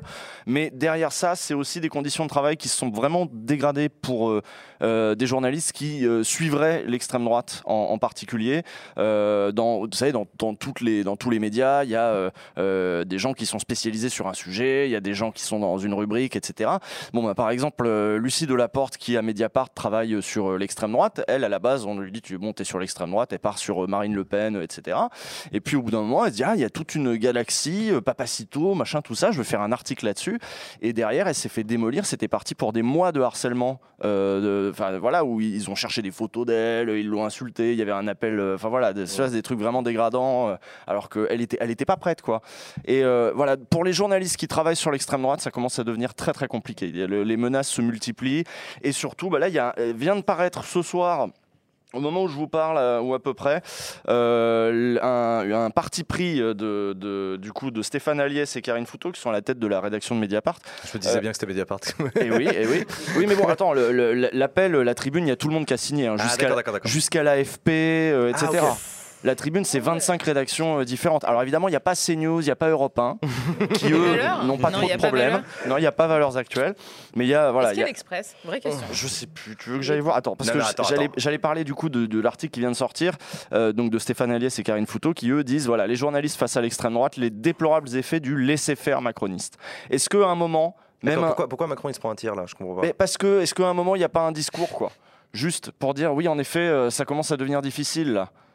De, la part de Macron De la part de Darmanin, j'en sais rien, de qui, de ah, qui que ce soit. De dire que la, liberté de la presse, ah c'est quand même une condition sine qua non pour exercer, pour être en démocratie. Oui, oui, en fait. pour une démocratie saine. Et euh, des journalistes qui se font menacer, normalement, ce serait en Russie, on serait choqué. Euh, des journalistes qui se font menacer chez nous, on n'est pas choqué, le gouvernement n'intervient pas, etc. Bon, voilà. Après, j'ai pas lu l'article mm. encore, donc j'anticipe un peu. Mais bon, voilà. Euh, lisez en tout cas cette tribune, elle a été pas mal relayée et euh, j'y souscris euh, tout à fait. Moi qui eh ben, travaille pas mal aussi sur ce sujet. oui. oui. merci et bon courage à toi. Euh, merci beaucoup tous les trois pour vos cartes blanches. Merci à tous et on va tout de suite accueillir notre invité de la semaine et on accueille sur ce plateau la grande Ultia.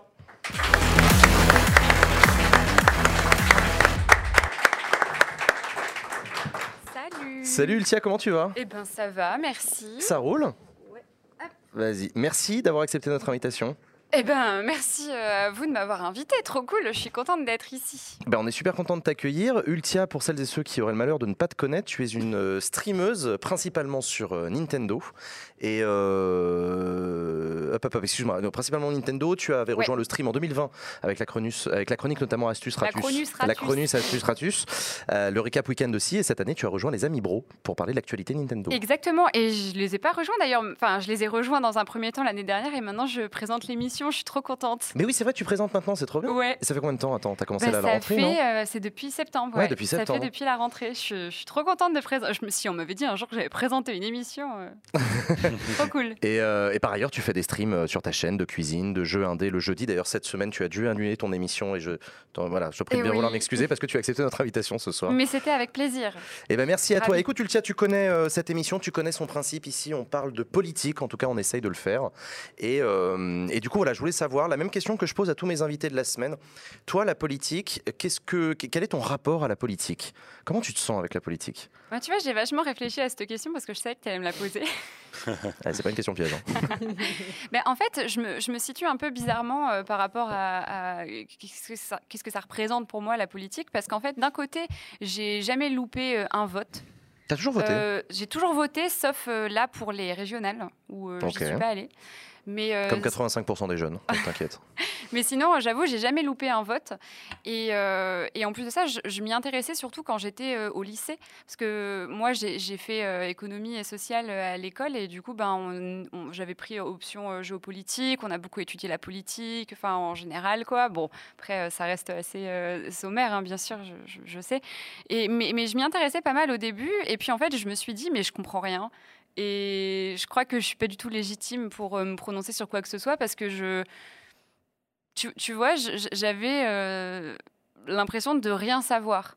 Et du coup, de pas être à même de me prononcer sur certaines décisions ou euh, sur, certains, sur certaines campagnes, etc. Donc, à chaque fois que je vote, je lis euh, les petits papiers et puis après, je vote La en bonne fonction de élève, ça. quoi. Exactement. Mhm. Mais j'arrive pas Mais tu à- votes avec quoi? Avec conviction, avec dégoût, avec flemme, avec. euh, Non, je suis convaincue, tu vois, on m'a toujours dit qu'il fallait aller voter et tout. Donc, euh, moi, je me suis dit, non, mais je vais le faire. hein. On m'a dit que c'était Par important. devoir presque. Ouais. Ouais. Ouais, moi je le prends un peu comme ça, j'avoue. euh, on m'a tellement dit c'est un devoir d'aller voter. C'est qui euh, Mes profs. Ouais. Ouais. Ouais. Et ça t'a pas saoulé ce discours-là? Non, Non non. Moi, ça m'a toujours gonflé la culpabilisation. Je me sentais pas culpabilisée, j'avoue. Euh, Peut-être parce que j'ai j'ai- j'ai été confrontée à des profs, enfin j'étais confrontée, j'ai- j'étais avec des profs qui étaient super chouettes et euh, qui m'ont appris beaucoup de choses, etc. Mais euh, non, non, ça, ça, ça me gonflait pas, j'avoue. Tu dis, et tu as dit cet après-midi dans un stream avant de venir, que, tu- que tu te sentais pas légitime, d'ailleurs tu viens de le redire, que tu n'avais pas assez le niveau. Est-ce que c'est un besoin que tu ressens dans l'absolu d'avoir le niveau?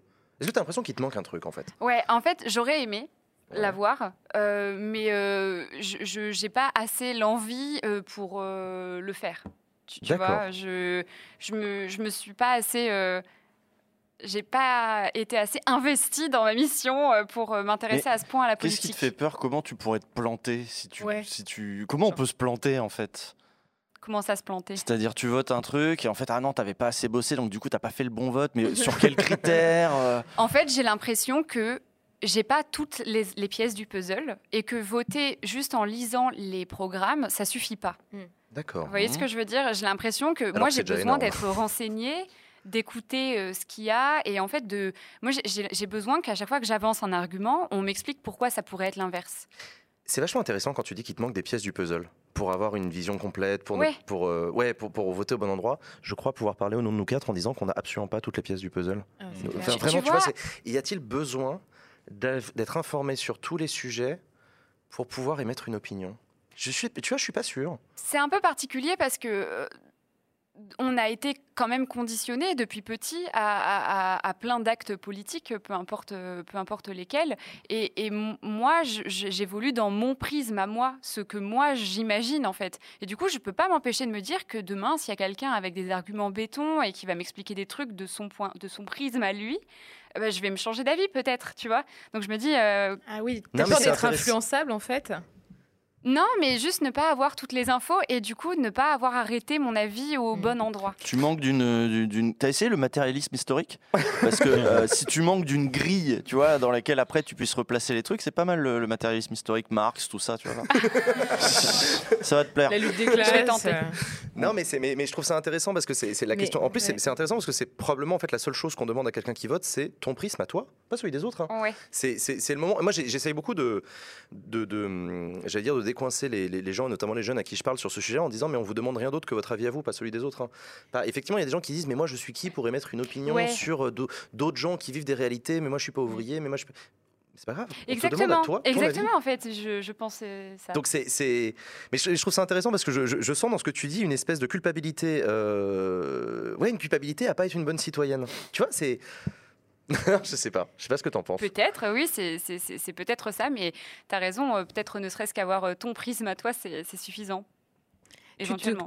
tu. J'imagine que si tu as le sentiment de ne pas avoir suffisamment d'informations, c'est que peut-être que les médias sur lesquels tu t'informes ne t'apportent pas l'information nécessaire. Est-ce que tu as ce sentiment-là? Est-ce que, par exemple, déjà, comment t'inf- t'informes-tu sur la politique et sur le, au quotidien? Et euh, est-ce que ces sources d'informations te semblent suffisamment euh, renseignées? Ouais, voilà, tu mets le point sur quelque chose justement. Euh, en fait, je ne regarde pas la télé Mhm. et pas grave, ça. euh, je ne lis. j'ai- J'ai plus la télé depuis que je suis partie de chez mes parents et euh, je ne lis plus de journaux. Enfin, je ne lis plus de presse depuis que j'ai fini mes études. Donc, ça fait déjà trois ans, Mm. je crois.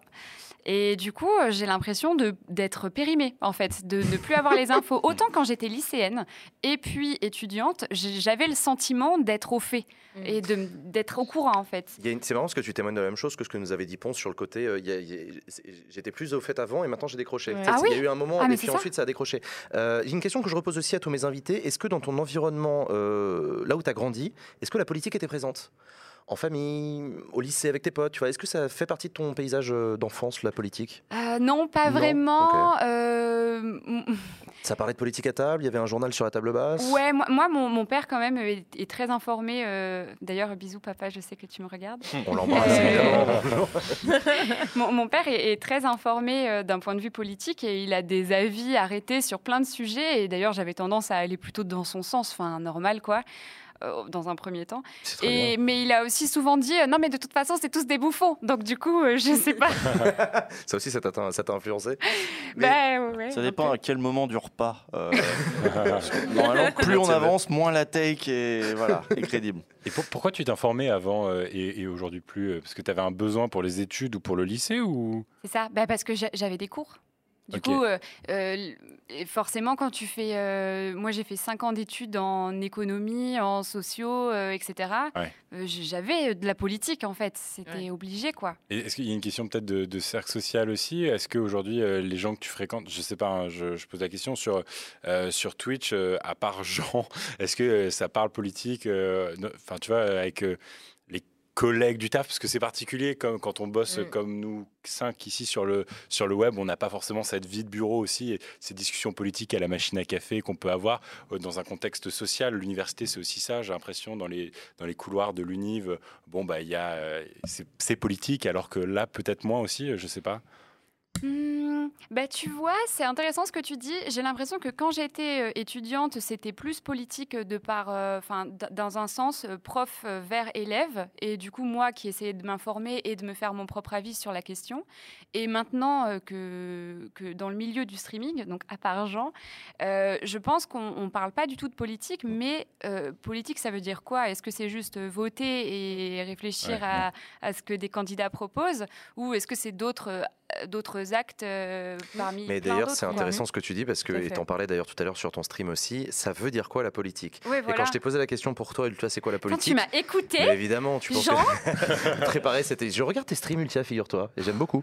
Euh, non, mais tu, tu disais un truc important parce que je t'ai la posé la question très naturellement. C'est quoi pour toi la politique? T'as parlé de vote direct. ouais. Est-ce que ça se résume au vote la politique? Est-ce que ça je résume que aux élections, aux candidats? Il y a des trucs politiques dans ta vie, Ultia. Oui, c'est vrai. Non, non, mais je sais que ça se résume pas qu'à ça. hein, mais pourtant, euh, j'ai l'impression que on, on- on a tendance à, à parler de ça en premier lieu euh, quand on parle de politique. Ce qui n'est pas étonnant. Enfin, je, je sais pas. La, la- la politique, ne se- vous, vous, je crois que vous serez d'accord. Oui, la politique ne se résume pas à ça. Pour autant, c'est le Institutionnellement, premier un peu. institutionnellement, aujourd'hui, euh, lorsque tu veux avoir une participation démocratique, finalement, le, le- le geste démocratique par excellence quand tu es citoyen et citoyenne en France, c'est voter. Oui, Il y a finalement, tu vois, les, alors, il y les a pas que outils, ça, il y a pas les que outils. ça. Alors, je, je suis Alors, il y a d'accord, mais s'engager, il y a typiquement, je voulais, je voulais revenir sur, euh, sur euh, le, la conception de la politique. Récemment, tu as pris des positions euh, qui étaient politiques, en fait. Oui. oui, Très oui. politiques. Tu fais référence à quoi, Léa? À ce qui s'est passé, euh, The Event. C'était politique. Peut-être rappeler pour les gens. Peut-être Oui, rappeler bah le oui, contexte oui. où donc Ultia, tu, tu, euh, tu t'es. es la mieux placée pour en parler. bah, d'ailleurs, tu peux euh, peut-être- Vas-y, euh, change, t'en prie. hein. Non, non, mais tu, c'est- tu- tu- il y a eu, il y a eu un, un moment où un autre streamer, donc présent également au, au The Event Inoxtag, a, a dérapé sur la, en manquant de respect à une femme. Euh, toi, tu t'en es ému en live euh, et ça a engendré du coup un échange entre Inoxtag et toi euh, sur ce sujet. Et par la suite, tu as subi une, une vague de harcèlement de la part de certaines personnes, euh, malgré les appels d'Inox à, à éviter. Et euh, tu as aussi reçu beaucoup de soutien, comme tu l'as dit, Oui, d'ailleurs, à plusieurs énormément. journalistes. 95% Oui. euh, Donc de voilà. soutien. N'empêche qu'en plein The Event, tu as pris une position que l'on pourrait qualifier d'ordre politique, en disant qu'il y a un truc qui n'est pas acceptable là et qui sort du champ de Mm. l'acceptable. le vivre ensemble. Est-ce que quoi. tu l'as vécu comme politique? C'est ça la question que je voulais te poser. Est-ce que tu l'as vécu comme politique ou pas? Oui, oui, oui. Ok. Mais mais moi, je. je, je...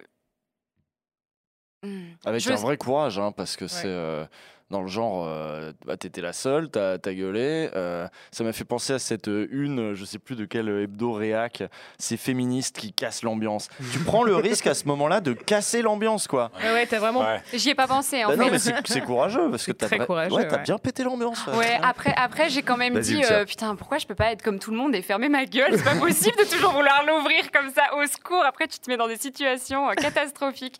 Non, non, mais oui, je l'ai- je l'ai- ben, bien sûr, c'était un acte euh, politique, euh, évidemment.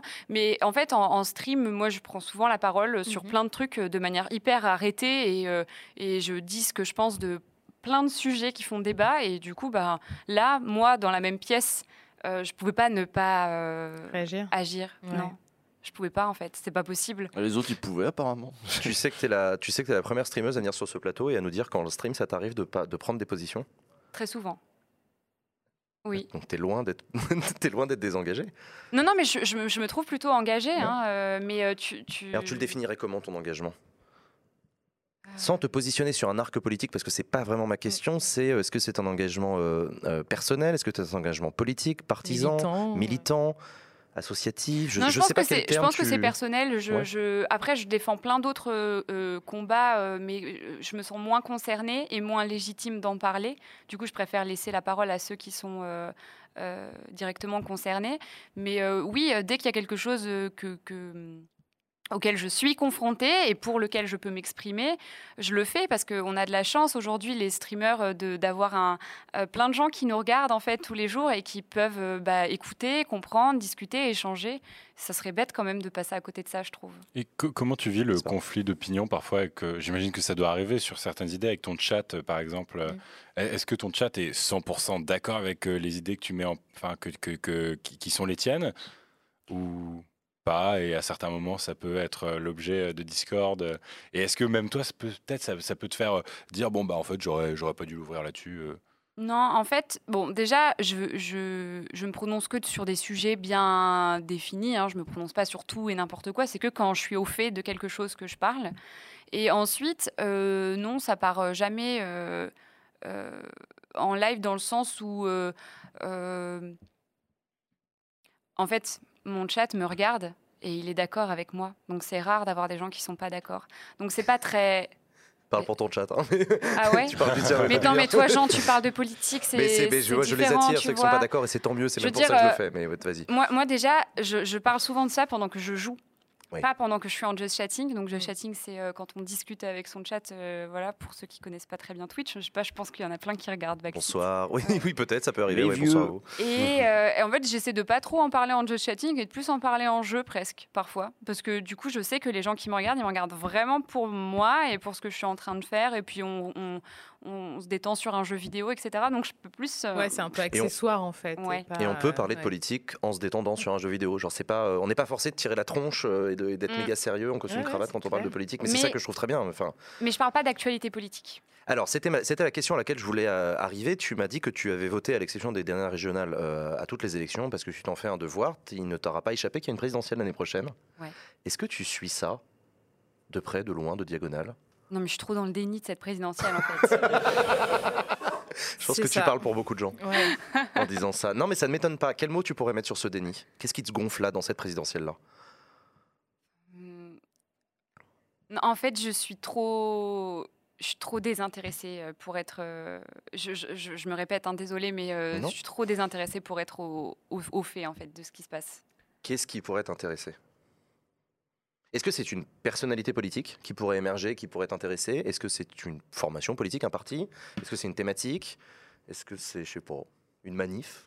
J'en sais rien. non, ça serait peut-être plus des échanges, tu vois. Il faudrait juste que je me renseigne, mais bon, oui, j'avoue, j'avoue, j'ai la flemme en ce moment. Mais cette flemme, cette flemme dont tu fais part, vous êtes très très nombreux à nous en faire part. Enfin, je ne sais pas ce que vous en pensez, mais, mais clairement, il y a, mmh. euh, on parle souvent du désintérêt des jeunes pour la politique, ce qui m'a toujours énervé parce qu'en fait, ils ne sont pas désintéressés pour la politique. Euh, ils sont par contre désintéressés pour les formats traditionnels de la politique, dont les élections. Euh, j'ai l'impression que cette élection présidentielle-là, particulièrement, elle gonfle énormément de jeunes.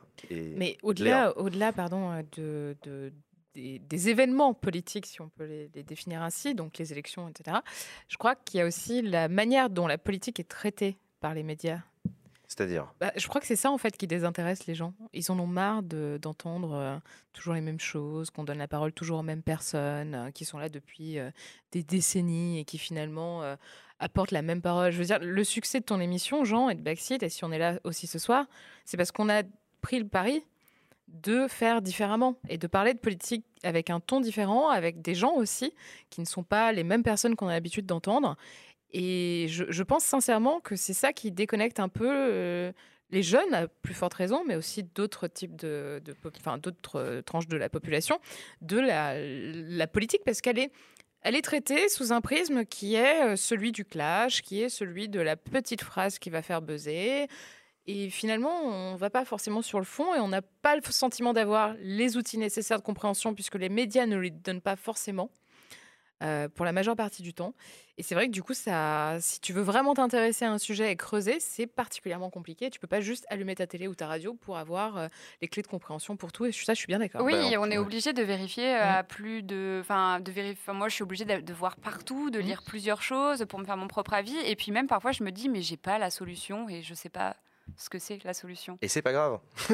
non, mais encore une fois, ce n'est pas grave. Il ne s'agit pas, tout citoyen n'est pas forcé d'avoir réponse Enfin, déjà, c'est pas une question de, questions et de réponses, et on n'est pas forcé d'avoir la solution parfaite. Enfin, je, je, je sais pas, moi, j'essaie vraiment de, détendre tout le monde vis-à-vis de ça, parce que je vois effectivement beaucoup de gens dire euh, j'ai pas la solution.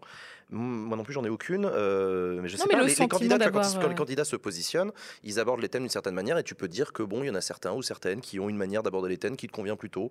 Euh, après, c'est un peu un vote par dépit, ouais. Donc, je comprends que ça mm. fasse bon des personnes, ouais.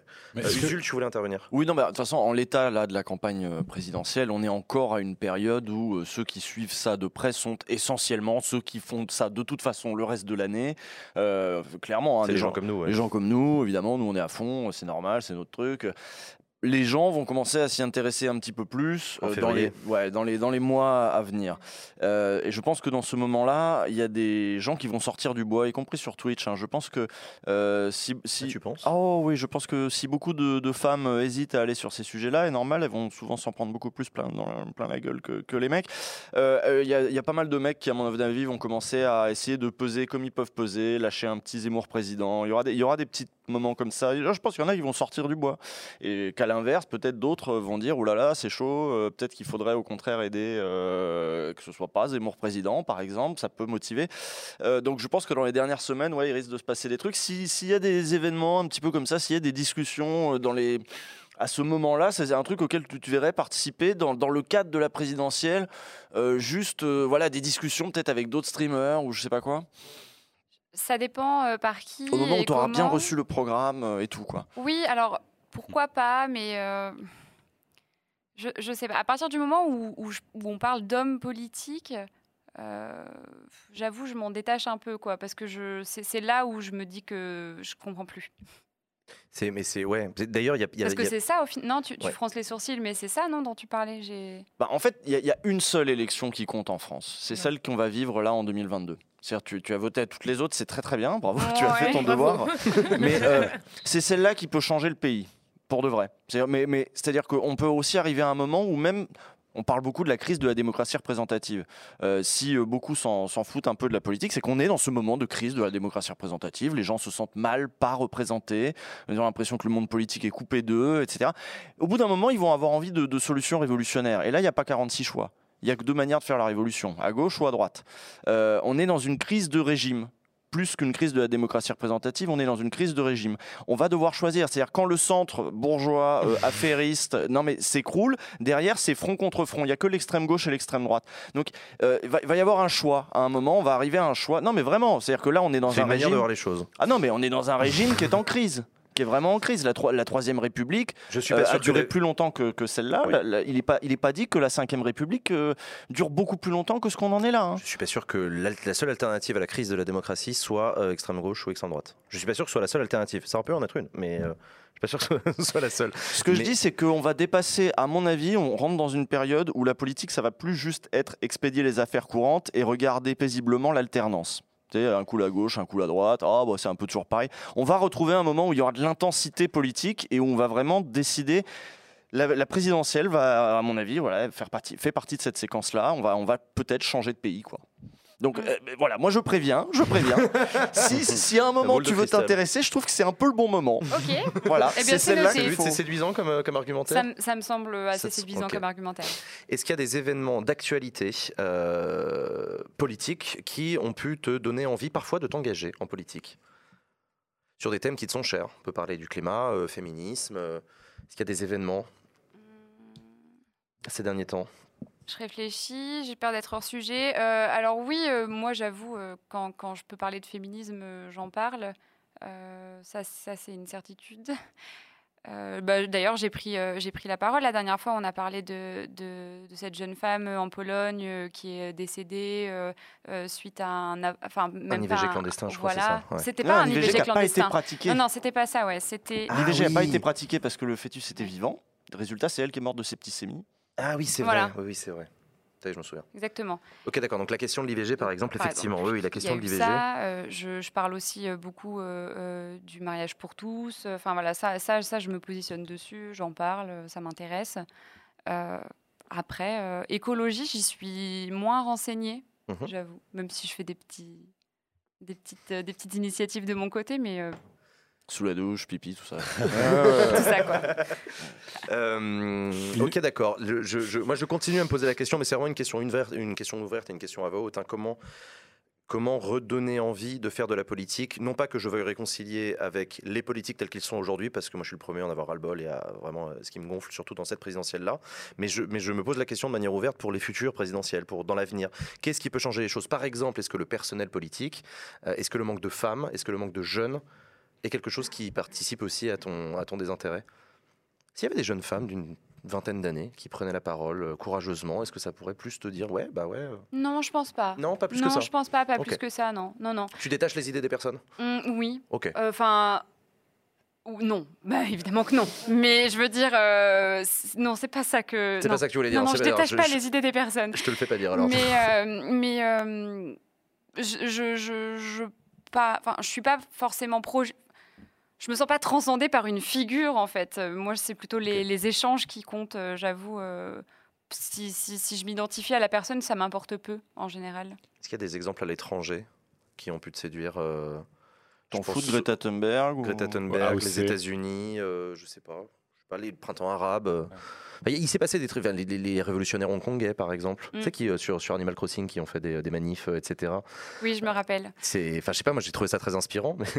Oui, c'est vrai, c'est vrai. Mais je suis très peu renseignée en fait. ok, ok. Je t'avoue. Peut-être une question sur la, sur la repré- on peut- Tu parlais, Jean, de la représentation des femmes en politique. Il y a aussi une question, moi, qui m'intrigue, c'est euh, celle de la représentation des femmes sur Twitch.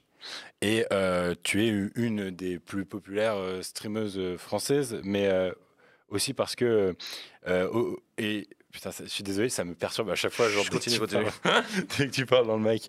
Euh, ce qui est frappant quand on regarde le classement des, des- des chaînes Twitch en France, c'est qu'il n'y a pas euh, dans le top une femme avant la 50e place.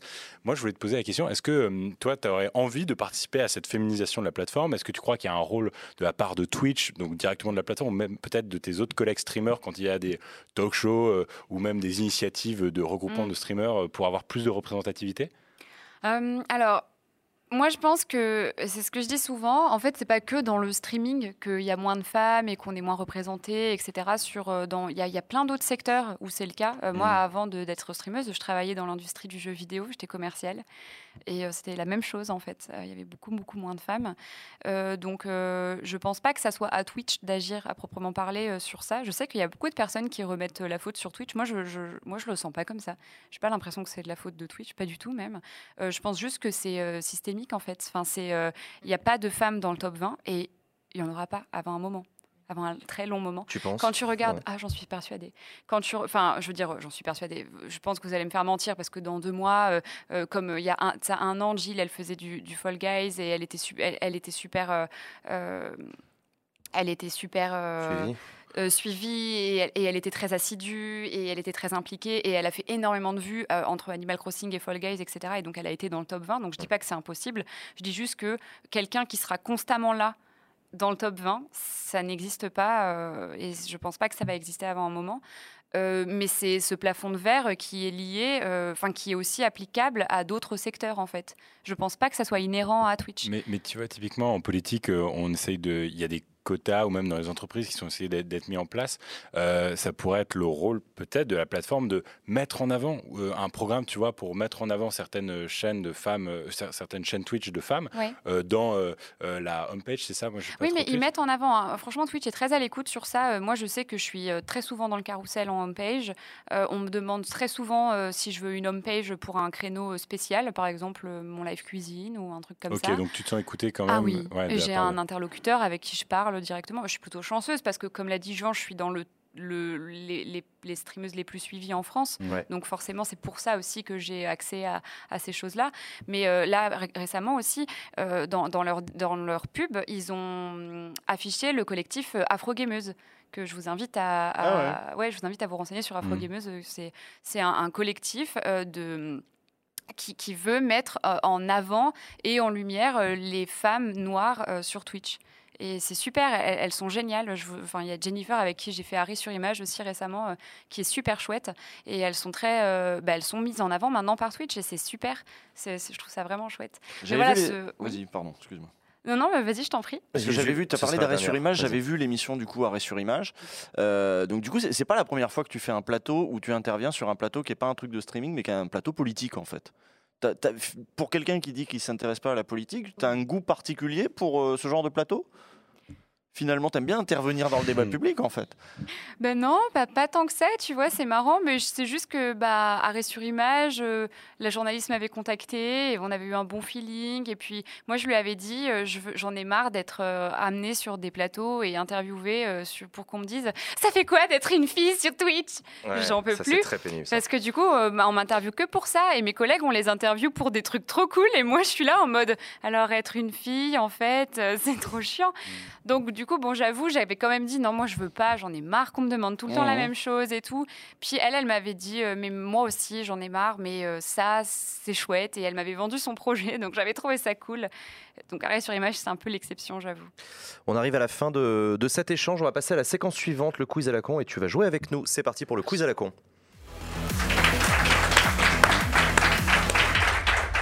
Alors le quiz à la con, chers amis et chers Ultia, le quiz à la con comme chaque semaine. Une question, quatre propositions de réponses. Vous me dites sur le plateau, y compris toi Ultia, quelle est selon vous la bonne réponse.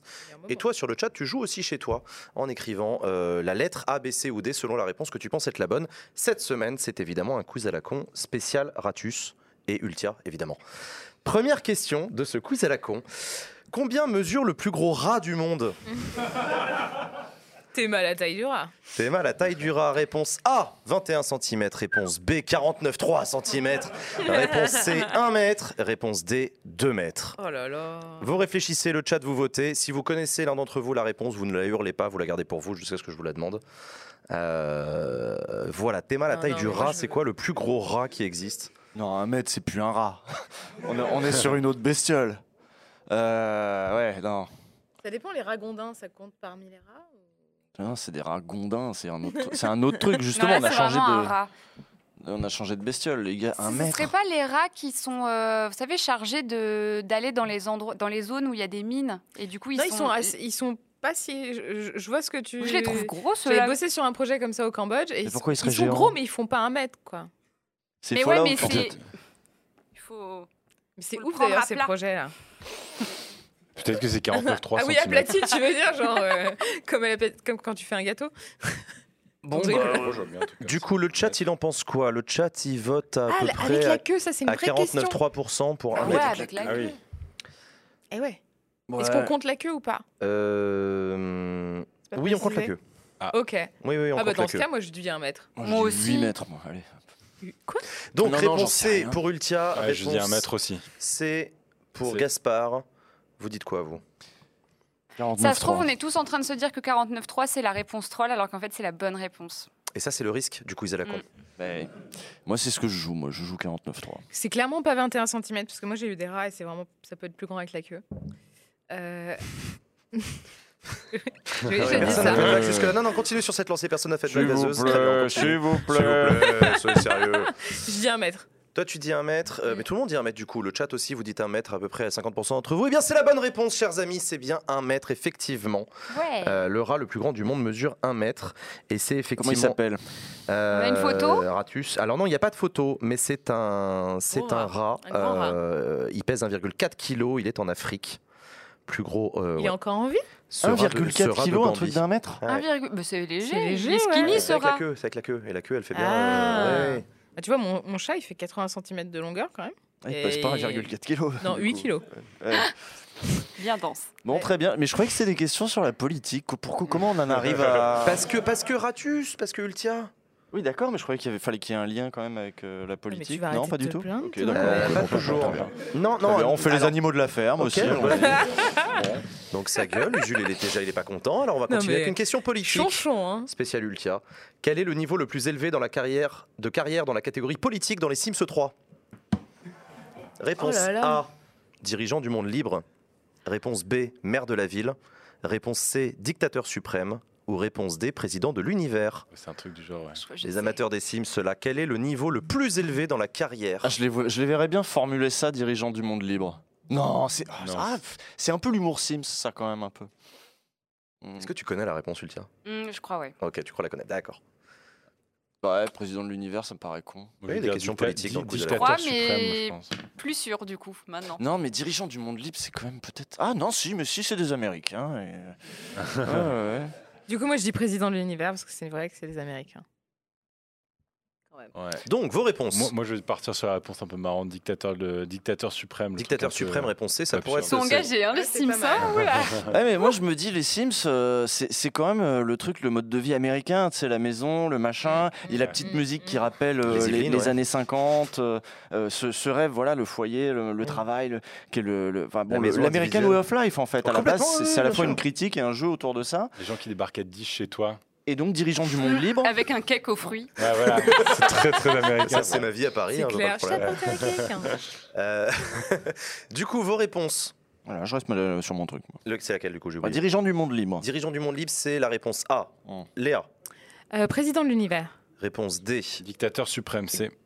Gaspard, dictateur suprême, réponse D. Moi, je dis dirigeant du monde libre. Dirigeant du monde libre, réponse A. Et c'est bien la bonne réponse. Le chat, tu t'es Voilà. trompé. Oh, Les questions politiques, c'est mieux. Pour les questions politiques, voilà, Usul, il retrouve ses marques Voilà. et voilà, il reprend sa place de Voilà. leader du quiz à la con. C'est pas combien de Ça va, pattes ça euh, la fourmi ou je sais pas quoi là. Question numéro 3 de ce quiz à la con. En 2019, le club de l'humour politique a remis une récompense à Christophe Castaner. Ah. Laquelle? Euh, je précise donc le club de. Putain, on n'aurait pas dû laisser la parenthèse. Donc, c'est un club de l'humour politique qui remet chaque année les prix de l'humour politique pour la phrase la plus drôle de l'année. Ok? Donc, Castaner a reçu un prix. Christophe Castaner a reçu un prix lequel? Le prix de l'amour en politique, réponse A. Le Raffarin d'or, réponse B. Le Grand Prix, réponse C. Ou le prix du lapsus, réponse D. Bon, moi je pense que c'est la Tu connais D. la réponse? Non, c'est pas la D, j'en sais rien. J'ai l'impression. Un lapsus, c'est marrant, puisque on parle d'un prix en humour. euh, Ah, mais Du coup, tu te Humour souviens du politique. lapsus? Tu veux dire qu'il sait pas faire des blagues lui-même? C'est qu'il a pas fait exprès? Non, mais je vois bien le truc. le- Drôle malgré best lui. Of, best of lapsus Castaner, tu sais, euh, on voit ça sur YouTube souvent, pas que Castaner, mais C'est possible. Top tendance. lapsus en politique. Mm. Je veux bien le prix du lapsus. Donc le prix du lapsus, visiblement le chat a l'air d'accord avec toi, mais vous continuez à voter dans le chat. Donc quoi ça, réponse prix D, de l'amour politique? Le prix de l'amour en politique. D'accord, ok. Euh, donc chaque année ils remettent plusieurs prix, hein, évidemment. Donc c'est voilà, en 2019, euh, Christophe Castaner en a reçu un. Donc toi tu dis réponse D. Léa. Moi, j'ai envie de dire le Raffarin d'or parce que je trouve ça génial comme Ah, titre. pourquoi. Raffarin il était, il était gaulerie Ah, enfin, Bien il, avait tu le sens de lui la comme s'il était mort Alors, déjà. Non, non, non, bah, Tu vois il qui c'est, Jean-Pierre Raffarin? Oui. Voilà. Bon, Ultia, elle voit qui c'est. Euh, Non, non, mais je, je vois. Je, les je vois je- raffarinades. Tu te souviens pas des raffarinades? Mais il avait 10 ans. Il Je- sortait des monstres. Oui, probablement. Il sortait des monstres. Enfin, Jean-Pierre Raffarin, c'est tout un Même poème. pas, Il sortait moins des trucs ça, en en fait. conférence de presse, totalement lunaires, qu'on appelait des raffarinades. Il avait sorti des trucs, bah, The Yes need the, win, need the No to win the Yes against the No. Il avait sorti. euh, on, on constate une accélération dans le ralentissement de l'augmentation du chômage. C'est fabuleux. Il avait sorti, mais des trucs. Enfin, Jean-Pierre Raffarin. La route est droite, mais la pente est forte. Il avait cité Laurie. Laurie, la positive La attitude. positive Moi, je veux que attitude. les Ah Français ouais, retrouvent non, la positive attitude. En meeting en plus, genre en mode. euh, Ok. Non mais bah c'était extraordinaire. Enfin. La période était dingue, mais Quelle lui- période. il arrivait à nous faire marrer. Donc Mais le mec venait de la pub, il avait fait, euh, c'est ça. hein, ah, euh, je sais plus. Si si, il avait trouvé, il avait bossé pour Jacques Vabre en fait pendant des, des années et c'était un mec qui savait trouver des slogans. Il avait Ah. joué Premier ministre. Ouais, je sais pas pourquoi Chirac il avait pris un sénateur Premier ministre. C'était très bizarre. C'était c'était- après Villepin. Après c'était le bordel. Je sais pas. Euh, du coup, on a dit quelle réponse? Excusez-moi, je suis perdu. Lapsus, euh, Toi, t'as dit réponse D. Toi, t'as dit réponse B. Oui, c'est ça. Usul ta, ta réponse. Euh, le Grand Prix, allez, je vais jouer au pif. Réponse C. Ultia. Le Grand Prix. Euh, moi, Oui, je le me Grand dis, Prix. allez, le prix du lapsus, je réponds. Prix du lapsus, réponse D. Et le chat, vous votez en majorité pour le réponse D. Eh bien, la bonne réponse, les amis, c'était la réponse A. Christophe non. Castaner, en 2019, a écopé du prix de, le- de- le prix de l'amour en politique pour la citation suivante. Deux points, ouvrez les guillemets. Tout en lui est fascinant. Son parcours, son intelligence, sa vivacité Ah oui, c'est et même sa puissance physique. Ah merde. c'est le prix de la lèche en Il fait. parlait d'Emmanuel Macron. Eh Ouais, ouais, évidemment. tu parles. La puissance physique d'Emmanuel Macron. Non, c'était il y avait, il y avait, non, c'est- il y avait une tension. euh, non, c'était homo-érotique. C'était non, pas mal. non. Non, voilà. Moi, moi, j'ai un souvenir très drôle de, de Castaner. euh, C'est euh, la fois où, euh, où, où- où il, scandait à Marseille Qui ne saute pas n'est pas Macron. Vous vous souvenez de ce meeting Oui, Et en fait, sûr. ça m'avait fait beaucoup rire parce que, pas, pas pour les propos tenus, mais pour euh, le sens du rythme. Ah il, oui. il disait vraiment euh, Qui ne saute pas n'est pas Macron. Il n'y avait pas, avait pas de rythme du tout, mais c'était très drôle. J'ai beaucoup aimé. C'était ouais, c'était c'était un grand souvenir de campagne. euh, Ça ouais. vaut pas le parc floral, mais Quand euh, le pleur floral se met à chanter, oh, allez le Martin, parc allez, allez. Ah oui. Se mettent à chanter. Vous Ouais, ouais, non, connaissez, de, hein. grands souvenirs. Non, non, c'est beau, c'est chouette. Euh, allez à des meetings politiques, hein.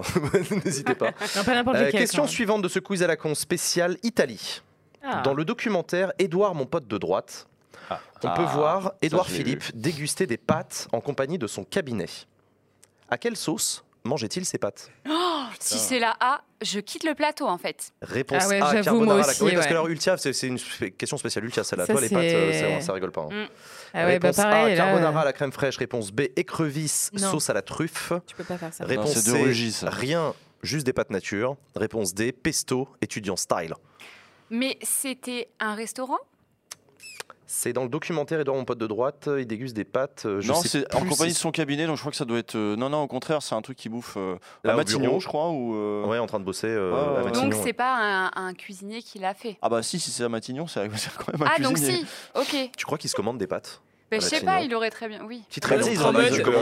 Genre en mode pasta de- box. Ouais, euh, pasta box, on y va Ouais, tu vois, on sait moi, pas. si ça se fait, hein, dans les ministères, ça bouffe des, Bah oui, ça quand se t'es fait à, des à pizzas. 3 hein. dumes, euh, 3 heures du match, je l'ai fait plusieurs fois. ouais. plus, ouais.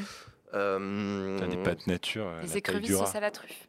Les écrevisses sauce à la Ça truffe, va ça, pas ça trop rappelle les ensemble, pâtes aux truffes de l'UMP, c'est génial. Euh, ok, tac tac tac. Ah, le chat a l'air pas mal divisé, dis donc le chat. C'est pas évident. hein. Par contre, ça dépend si c'était à Matignon ou si c'était ailleurs. euh. Bon, bon, moi je vais tenter le pesto. Je vois bien le truc de. Moi je suis quelqu'un de simple. Regardez un petit pesto, machin. Ouais, étudiant style. Ça Moi je, dis être à pes- Matignon. moi je dis pesto aussi, parce que écrevisses sauce à la truffe, c'est bizarre, ça va pas trop ensemble. Non, moi, je trouve que ça va pas du tout ensemble, ouais. Puis carbonara la crème Et fraîche, par c'est un contre, peu si c'est du hein. pesto, genre euh, en pot, euh, pareil, je, je Quitte le plateau.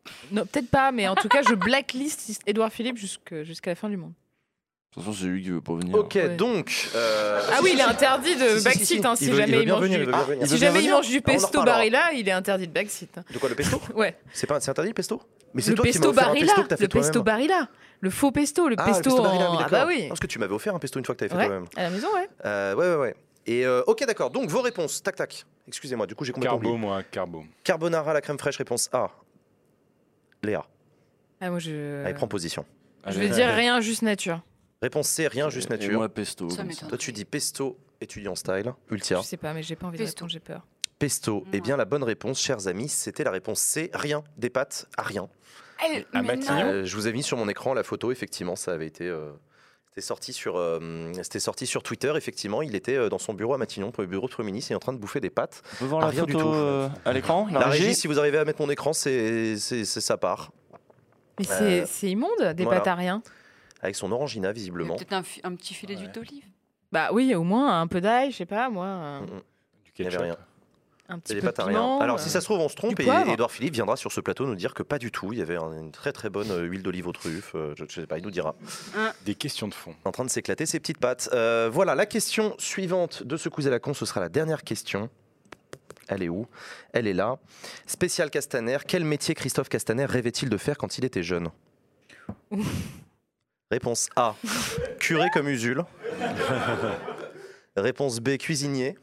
Réponse C. Vétérinaire. Ou réponse D. Chanteur de hard rock. Oh là là, Chanteur la de hard rock, ce question. serait drôle. Ah, mais moi aussi, oui, c'est vrai, je voulais être curé, alors euh, c'est bon. Non, mais moi aussi, il y a une période où j'ai voulu être curé. Bah oui, On m'a mais, que- mais on- tous les jeunes garçons. Parce qu'on a reçu une éducation euh, religieuse, sont donc pas il y a trop un, moment on t'explique qu'il y a un shortcut pour aller au paradis, et quand t'es petit, en fait, tu, tu dis bah let's go. Enfin, non, mais vraiment, hein, c'est un Ah non, moi c'est Ah pas bon ça, moi. non, c'était pourquoi? C'était quels avantages qui t'intéressaient, toi? Bah, je sais pas. C'était c'était euh, les fringues, c'était oh le non, salaire? c'est- t'as pas l'air, bah, c'est pas l'air fatigant. Euh, Les gens t'écoutent. Ouais, les gens t'écoutent, le décor est joli, ça résonne, c'est sympa quoi. Tu peux te taper les enfants? Non, pardon. Ah non, non, non. Ouais. Ce que t'adores N'importe toujours gênant. Euh, C'est pas gênant, il y a un rapport qui est sorti régie, récemment. On vous entend la régie sur le plateau, vous êtes chiant. On se calme, les enfants. Euh, donc, Christophe Castaner, qu'est-ce qu'il voulait faire quand il était petit Réponse. Donc voilà, quelles sont vos réponses, les amis Allez. Allez, vétérinaire. toi tu Ouais, dis tous les vétérinaire enfants réponse veulent C. faire vétérinaire. Mais moi, je vais dire autre chose. Je vais dire chanteur de hard rock. Chanteur de un hard peu- rock, Lui donner un D. côté un peu rock and roll. Ok. Ouais, moi aussi, euh, son, son- ouais, ça, ça me va bien. Chanteur de hard rock. Gaspard, ok. Euh, et toi, Ultia Allez, cuisinier. Cuisinier et le chat, vous votez à peu près à 50% pour chanteur de hard rock. Eh bien, c'est la bonne réponse, effectivement, Christophe Yes. Castaner. Non, mais ce soir, j'enchaîne. Quand il était là, ouais. tu viens me faire deux points de suite. Il voulait être chanteur de hard rock. Euh, effectivement, un article de Paris Match que j'ai mis sur mon écran si la régie veut le, veut le montrer. Qui nous indique effectivement que Christophe Castaner, euh, il a voulu être chanteur de hard Ah rock. oui, puis c'est très clair, hein, c'est Ah, dans le titre. hein. c'est- voilà. pas ambigu du tout. Hum, hum, hum. Et euh, non, non, et moi, je- moi, chaque semaine, quand je reçois des sénateurs et des sénatrices, je leur demande ce qu'ils voulaient faire plus tard. Et à chaque fois, il y en a aucun évidemment qui voulait être sénateur ou sénatrice hein, quand ils étaient petits. Et à chaque fois, tu as des réponses très très rigolotes. euh, C'est c'est assez marrant. ouais. Tu savais, toi, que le président du Sénat, il avait été vétérinaire de chevaux de course? Non. C'est son vrai métier. Ah ouais? Et ensuite, la vie a fait qu'il est devenu président du Sénat bien plus tard. Mais euh, ouais, ouais, carrément pour l'équipe de France olympique euh, d'équitation. Attends, attends, le... Gérard Larcher? Gérard Larcher. D'accord, ok. très Tu bien. savais pas, toi Ok, bah, bah, Ah, Vétérinaire attends, Tu savais pas? Il y a une archive de l'INA de chevaux où de tu course. vois le jeune Gérard Larcher en train de faire un commentaire sur les cheveux de course en disant non mais là il y a une bonne robe là c'est bien on a bien testé ça va ça va courir vite ah non mais c'est extraordinaire Il a pas cet accent-là. Et toi, par curé, tu voulais être quoi? Moi, ah, moi je voulais être éboueur Hein? Je voulais être éboueur Ah, d'accord. Parce que éboueur c'est le seul métier au monde où tu peux monter sur la petite marche à l'arrière d'un camion pendant qu'il roule Ouais. Ben, je suis désolé mais quand stylé. t'as 8 ans Mm. c'est extraordinaire non mais vraiment hein, moi je regardais ça à travers la fenêtre de la voiture et donc je rêvais de faire ça voilà quand j'étais petit et euh, bon À quel moment t'as changé la vie? Quand j'ai découvert la guitare électrique le skateboard et les filles Ah. trouver d'autres intérêts. Bref, c'est la fin de cette première partie. Merci du fond du cœur, Ultia, d'avoir accepté notre invitation. Merci d'être venu nous parler de ton rapport à la politique. Eh ben de rien, avec plaisir. J'étais ravie euh, d'être reçue sur le plateau. Merci beaucoup. Merci à toi, Merci à vous trois. Vous ne bougez pas dans la deuxième partie de cette émission. Nous recevons Christophe Castaner. À rendez-vous juste après le best-of de la semaine. À tout de suite. De retour sur le plateau de Backseat, bonsoir à toutes et à tous, bonsoir et bienvenue dans cette deuxième partie de cette émission. Comme chaque semaine, nous avons le plaisir de recevoir sur ce plateau une personnalité politique de premier plan qui vient répondre à nos questions. Cette semaine, nous recevons le président du groupe La République En Marche à l'Assemblée nationale et par ailleurs ancien ministre de l'Intérieur, Christophe Castaner.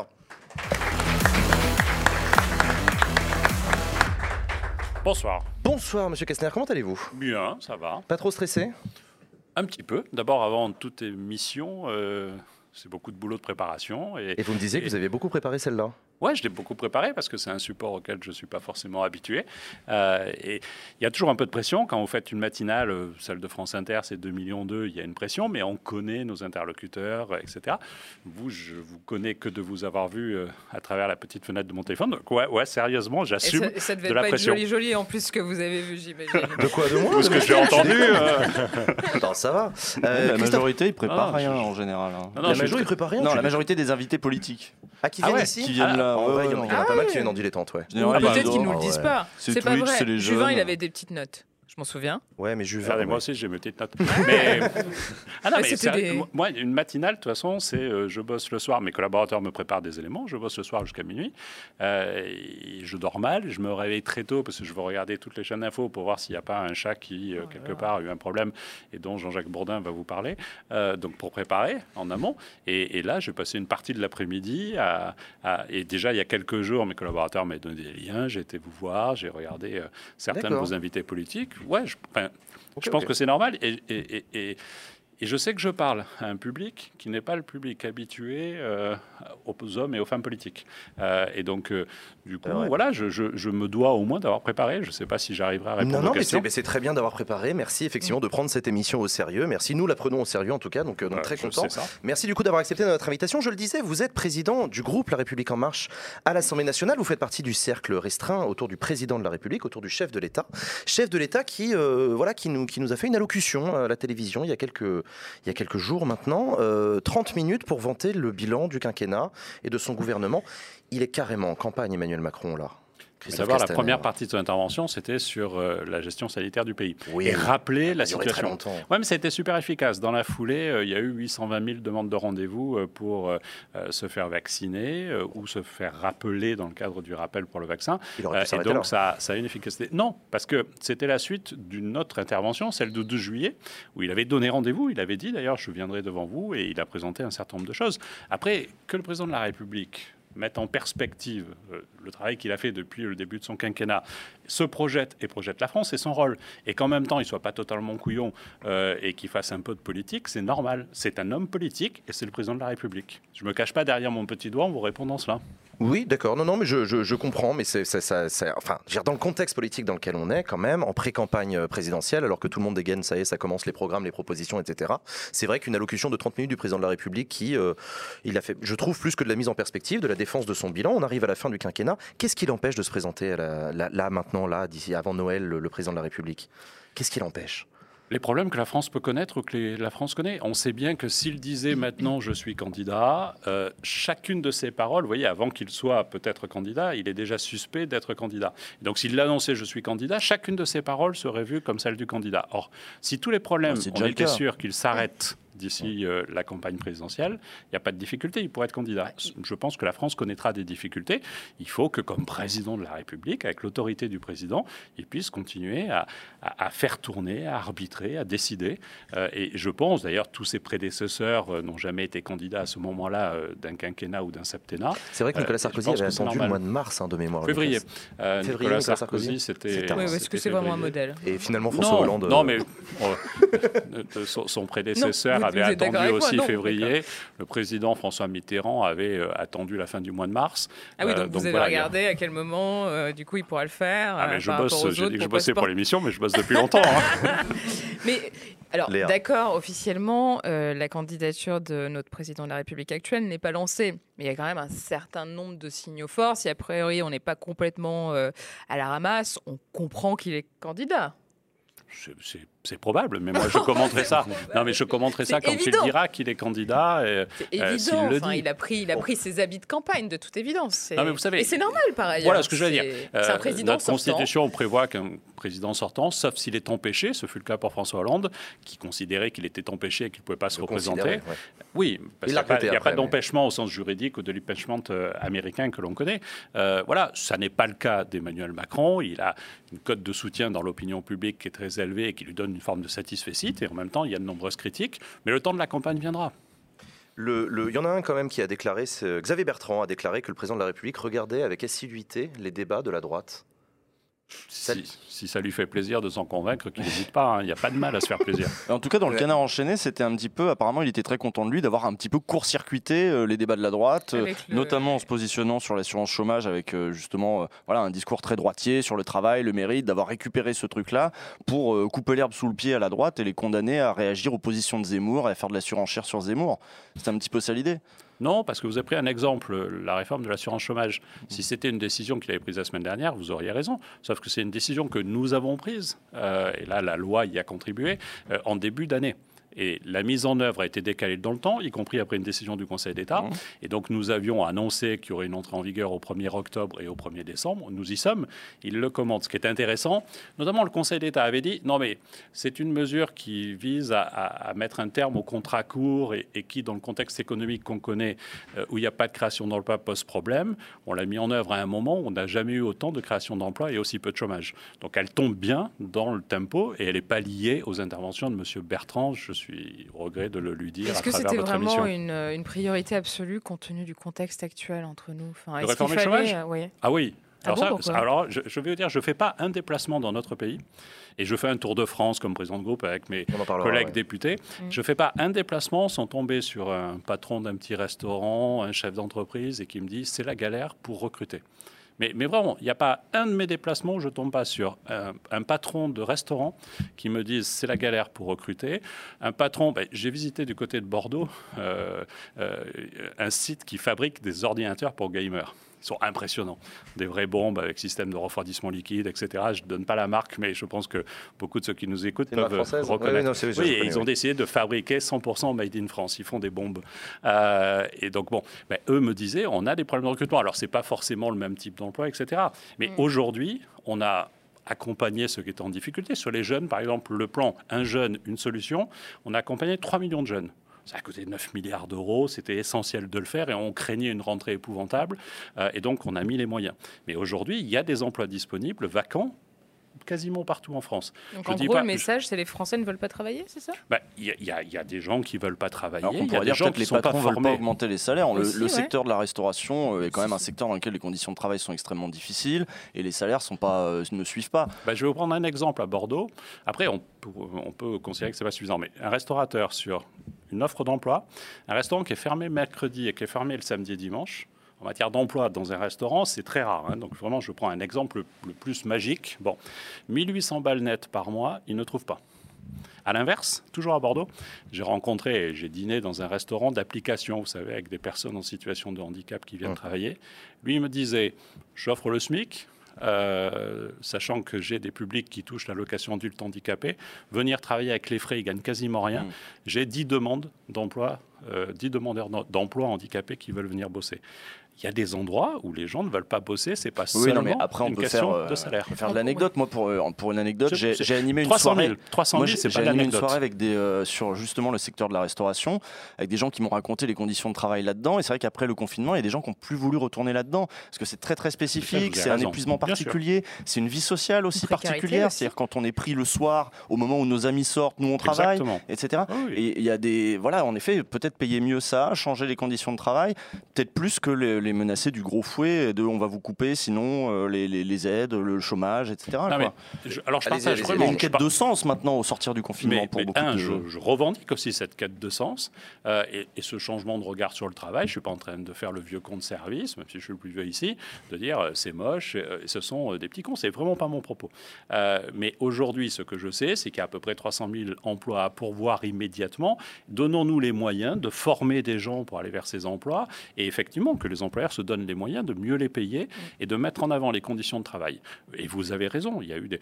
Pour, un jeune qui sort euh, d'une formation en restauration, qui commence à vivre son métier, à l'aimer, mais qui voit sa compagne ou son compagnon euh, tous les samedis pouvoir sortir quand lui, il est obligé de rester dans le restaurant jusqu'à 2 heures du mat et de toute façon de repartir tôt le dimanche matin, c'est pas enthousiasmant. Donc oui, c'est compliqué. Euh, mais on a la chance Ouais. d'avoir aujourd'hui le plus beau taux, le plus bas taux de chômage chez les jeunes, et c'est plutôt une bonne nouvelle. Christophe Castaner, je le disais, on arrive à la fin du quinquennat, on va commencer à pouvoir tirer les premiers bilans. En 2017, Emmanuel Macron est arrivé au pouvoir sur une promesse de dépassement du clivage gauche-droite, c'était le en même temps. Aujourd'hui, tous les observateurs politiques s'accordent à dire qu'Emmanuel Macron a mené une politique de droite. On peut le dire, ça? Ben, je en fait, les observateurs politiques le disent, vous avez raison, mais pas les électeurs. Et ça, c'est intéressant. Non, mais je vais vous donner. Alors, Alors, dites-moi. Non, je- mais allez-y, J'ai dit que je bossais. Il y a un truc que je bosse beaucoup, c'est les sondages, les études d'opinion, etc.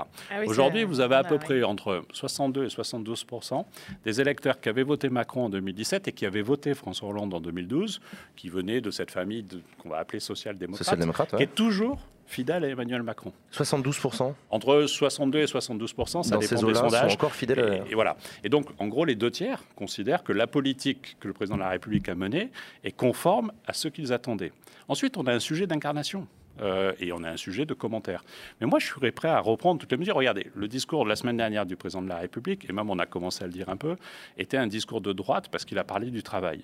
Ah ben, je suis pas d'accord. Le Moi, je retour de la valeur pas- travail. Attendez, Ah, le la valeur travail, travail, la c'est valeur de droite. travail, c'est travail, quand Mais, même mais très pourquoi, pourquoi la valeur travail serait de droite? Bah, Moi, à 10 ans, quand j'étais gamin, je bossais, et je vais encore faire le mec un peu âgé, je bossais l'après-midi, dès que j'avais un week-end pendant les vacances et pendant la saison, comme teneur de sac aux pommes de terre. Je gagnais 5 francs l'après-midi. J'ai toujours considéré que c'était chouette, et mon premier achat, je vous assure, je m'en souviens encore, j'en parlais cet après-midi avec quelqu'un qui était avec moi, c'était de m'acheter des enceintes Telefunken pour aller avec euh, C'est pas ma le sujet. Fatine. C'est pas le sujet. Oui, c'est pas le fait qu'il y ait des gens qui bossent. J'étais peut-être pas le de gauche à l'époque, mais c'est c'est pas la- le travail n'est pas une valeur n'est pas une valeur de droite. Ça me fait chier d'entendre ça Mais parce que je suis de gauche. Bah, parce qu'en fait, il y a d'un côté, euh, en fait, avant on utilisait, on disait le travail c'est de gauche, précisément parce qu'on opposait d'un côté le camp du travail à l'autre le camp du capital. Bah ouais, mais depuis on est Aujourd'hui, sorti, depuis avec- on est sorti de ce discours. Bah oui, Enfin, parce moi, que Sarkozy sorti. a tout à fait retourné le truc en disant la valeur travail. En fait, le travail, c'est plus tellement euh, le travail comme ce qui nous donne une dignité, etc. C'est en fait la mise au travail.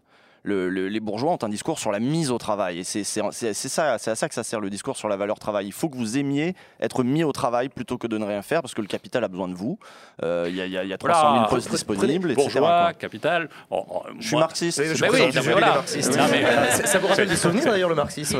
Ah bah, bah, disons que je l'ai lu, mais pour moi c'était déjà un peu vieux. Mais, mais je crois pas, par exemple, à la théorie des élites éclairées, tout ça. Bon, Euh, et, et, et je me retrouve pas forcément dans le vocabulaire marxiste. Moi, moi, je crois que la société se pas de toute façon. Bah, justement, j'étais assez éloigné du marxisme quand même. Euh, J'étais déjà à la droite du PS, hein, si je reprends les curseurs habituels.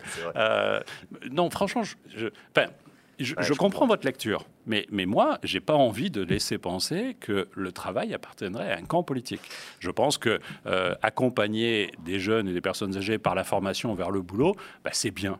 Et que la meilleure mesure de pouvoir d'achat, c'est de faire en sorte que quelqu'un qui est en galère, qui est au chômage, puisse trouver un boulot. Mais je dis pas accepter le boulot dans n'importe quelle condition, être exploité, mal payé, pas formé, c'est insupportable. On a fait de la formation une des priorités de ce quinquennat. Prenez, prenez par exemple le contrat d'engagement jeune. Emmanuel Macron, le 12 juillet, propose un truc, un rare truc qui peut s'apparenter à un truc de gauche s'il nous promet un revenu d'engagement pour les jeunes, euh, qui s'apparente peut-être à une réponse. D'ailleurs, on, on, a appris plus tard que c'était vraiment poussé par la, jambe gauche de sa majorité, et on en parlera tout à l'heure de cette majorité que vous présidez.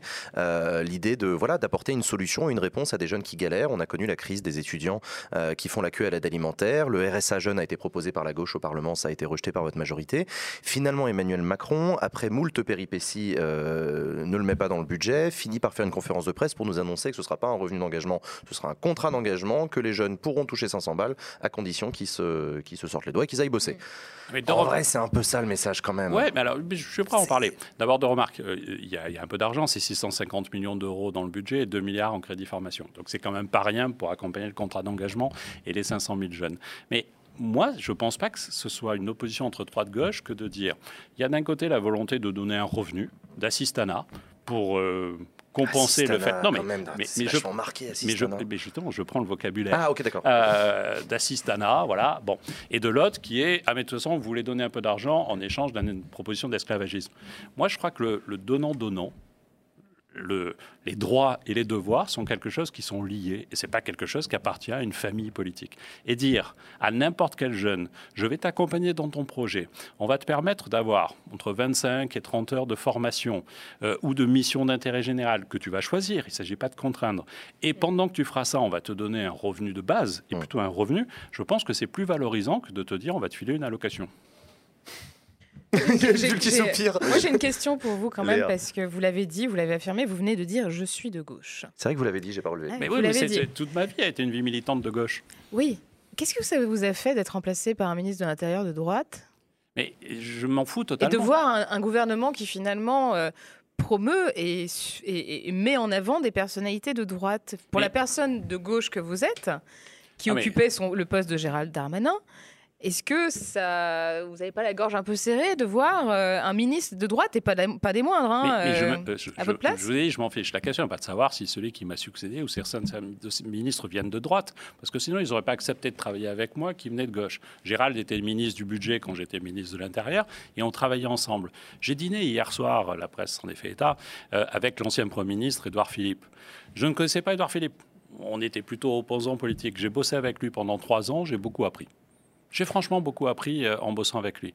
Et je ne me suis pas dit à chaque fois qu'il me donnait un conseil, ah c'est un mauvais conseil, il est de droite. Donc vous n'êtes pas pour le dépassement des clivages gauche-droite, si, mais vous êtes pour un travail en commun, mais vous voulez garder les, le socle idéologique de gauche? Non, non, mais d'abord, je veux, je veux pas dire il n'y a plus de gauche, il n'y a plus de droite dans ce pays. Il y a des valeurs qui appartiennent à des courants politiques, soit historiques, on parlait du marxisme, mais qui ne sont pas un socle de valeurs. C'est c'est plutôt une vision de la société, le marxisme, qui, qui promeut des valeurs. Euh, et, et- et du coup, euh, il y, a, il y a ces visions. Mais je pense que faire de la politique aujourd'hui doit se libérer d'un carcan. Quand j'ai rejoint Emmanuel Macron, il m'a donné une forme de liberté. Celle d'arrêter de me poser la question quand j'ai un interlocuteur en face de moi, de savoir s'il est de droite ou de gauche pour savoir si son idée est bonne ou pas. C'est plutôt de voir ben, est-ce qu'il a envie, est-ce que son idée est possible, est-ce qu'elle va améliorer les choses, ben, je prends. Et je me libère de fait de savoir est-ce qu'il vient de la droite ou de la gauche. Et je vous le dis, il y a des ministres qui viennent de la gauche, il y a des ministres qui viennent de la droite, il y a des ministres qui étaient ni à droite ni à gauche, qui étaient dans la société civile. Et je pense que le dépassement politique, c'est ça. Nous l'avons fait et on doit continuer à le faire. Puis- Puisqu'on parle de ça, euh, Christophe Castaner, j'aimerais, euh, bon, faut peut-être rappeler aussi euh, aux gens qui nous écoutent que vous êtes président du groupe La République en Marche à l'Assemblée nationale, et vous avez récemment haussé le ton euh, après l'absence de nombreux députés LREM lors euh, du vote du projet de loi euh, vigilance sanitaire qui euh, permettait d'imposer le pass sanitaire jusqu'à l'été. Vous avez même exigé la liste des élus absents lors du vote. Cet absentéisme, est-ce qu'il n'est pas euh, finalement la, la, euh, révélateur euh, de la composition de la majorité avec euh, des députés qui sont issus de la société civile, parfois même euh, sans étiquette, euh, qui, qui étaient en tout cas pas, pas, étiquetés avant. Euh, Est-ce que l'attachement politique et personnel de ces députés, il est suffisamment fort? Est-ce encore aujourd'hui Est-ce que finalement, il expliquerait pas ce manque d'assiduité dans la ligne de la majorité à l'Assemblée nationale? Ne faisons pas un mauvais procès à partir d'une fuite. D'abord, j'engueule assez régulièrement les députés pour leur dire n'oubliez pas d'être là, etc. Et je mets la pression, c'est mon rôle de chef de groupe et tous les chefs de groupe font ça. Et puis nous, il se trouve qu'on a une particularité, c'est que quelquefois, quand vous êtes la minorité, même s'il y a des gains, comme on dit chez moi dans le sud, il n'y a personne, ça ne se voit pas. Nous, il suffit qu'il y ait une personne qui manque à un moment donné, on peut perdre un vote. On va le rattraper un peu plus tard, c'est pas un problème, mais ça va faire un coup médiatique et c'est moi qui passerai pour un couillon. Donc effectivement, je leur mets la pression régulièrement. Sur le texte dont vous passez, à 1h30 du matin, il y avait 135 députés de mon groupe qui étaient présents. Dans une semaine où tous les jours, ça commençait à 9h et ça finissait à minuit. Tous les jours de la semaine. Et être député, c'est pas seulement être dans l'hémicycle, c'est être dans sa commission, c'est bosser ses dossiers et c'est être dans sa circonscription. Donc on ne peut pas être physiquement présent. Je sais qu'on a ces images qui sont souvent euh, objets de polémique, mais le rôle Oh. d'un député, c'est pas d'être assis le cul sur sa chaise toute la semaine. dans Pourquoi vous demandez la liste alors? Ah non, mais là, une- euh, je veux dire, j'ai mis un coup de pression. J'ai mis un coup de pression parce qu'il y avait des textes de grande sensibilité politique et que je voulais pas perdre parce que si jamais on perdait collectivement, il y en a un qui se fait engueuler, c'est moi. Mais- Euh, et donc du coup, euh, et qui se fait moquer par la presse, par les journalistes, par les commentateurs, pas seulement pour euh, mon accent ou mon prix de l'humour, j'ai vu ça tout à l'heure. Bon, et alors du coup, c'est normal, je vais mettre un peu la pression, c'est mon Mais rôle. Gaspard souligne quand même un, un- un fait important, et pour le coup, c'est pas, c'est tous les chefs de la majorité en fin de quinquennat ont une majorité plus faible qu'en début de quinquennat, mais enfin quand même celle-là. Vous arrivez en 2017 encore une fois, tout se passe bien, tout le monde fonctionne bien, la République en marche est debout comme un seul homme derrière le président de la République. Cinq ans plus tard, il y a des députés qui se sont barrés euh, pour aller euh, créer écologie, démocratie, solidarité, et rejoindre la gauche. Il y a des députés qui sont barrés qui ont rejoint le MoDem. Il y a Édouard Ah ben, Philippe. c'est la majorité présidentielle, hein, ils sont avec nous. Ils Ouais, ont, mais ils enfin, ont quand changé même, de attendez, groupe. Et Édouard Philippe, euh, vous avez bien raison de dîner avec lui, j'espère qu'il va bien, parce que lui aussi de son côté, il est en train de monter euh, un club euh, des gens issus de la droite au sein de la majorité. Elle s'étiole quand même cette majorité, Alors, Christophe Castaner. Oui et non, parce que je vais vous donner un truc. Dites-moi. Tout bête. Il y a plus de députés qui soutiennent la majorité aujourd'hui dans l'hémicycle de l'Assemblée que quand on a été élu. Parce Par que vous contre, avez mon groupe, récupéré qui? Les ben, Agir? notamment le groupe Agir qui Ouais, s'est. Agir, ouais. Par contre, mon groupe a perdu des députés qui sont partis soit ailleurs, pour une petite quinzaine, soit au MoDem. Je veux dire, des accidents de parcours, il y en a toujours, nous on en a eu beaucoup. Par contre, globalement, on a des élus qui ne sont pas des professionnels de la politique. Vous parliez dans la table ronde tout à l'heure de la question euh, de la place des femmes. Moi, je suis le groupe le plus paritaire de l'Assemblée. On est presque à 50%. On est à 49% et j'en suis plutôt fier. Et qui est composé de femmes et d'hommes qui avaient mille métiers, mille visages et qui n'étaient pas des pros de la politique. Alors, des fois, ils se sont pris les pieds dans le tapis. Des fois, je me prends les pieds dans le tapis alors que j'ai un peu plus d'expérience. Mais n'empêche, ils sont toujours là, ils bossent et les textes avancent et sont votés. Mais justement, parce que vous parlez de ces profils de, de néo-députés de la République En Marche élus en 2017, moi, je m'interroge quand même sur savoir comment ça va se passer les investitures pour 2022. Vous allez tous les reconduire, les élus sortants? Pas tous, mais je pense qu'ils ont une légitimité, ceux qui ont bossé, qui sont présents, et c'est la très très grande majorité sont légitimes à vouloir continuer. S'ils souhaitent continuer, il y en a aussi. S'ils souhaitent continuer, est-ce que vous pensez qu'ils vont tous le faire? J'en ai eu deux trois quand même, qui m'ont dit franchement, putain, non, non, pas 5 ans, là, je t'avoue, Jean, euh, j'ai vraiment envie d'arrêter de raccrocher, j'en ai ras-le-bol, parce que euh, on peut pas faire tout ce qu'on veut, parce qu'on est dans le majorité, on est rappelé à l'ordre, on se fait engueuler par le chef du groupe, et vous avez raison de le faire, et c'est bien normal. Euh, voilà, il y a des députés issus de la majorité, issus de la société civile, comme vous le dites, qui sont arrivés en 2017 et qui ont envie de se rebarrer vite fait dans le privé, parce que franchement, ils sont saoulés. Vous les comprenez? Bien sûr que je les comprends. Il y a eu, des erreurs de casting aussi. Hein, et, bien sûr aussi. Est-ce qu'il y aura du coup un nouveau casting? Ça va encore être. C'est encore Jean-Paul Delevoye qui va faire le. Cette histoire de CV là qu'il faut envoyer? Pour les investitures Ouais, mais il y avait d'autres trucs que le CV. Il y avait un appel d'Emmanuel Macron candidat aux femmes en disant euh, Mesdames, engagez-vous. On ne peut pas réclamer le combat de la parité si vous venez pas au combat.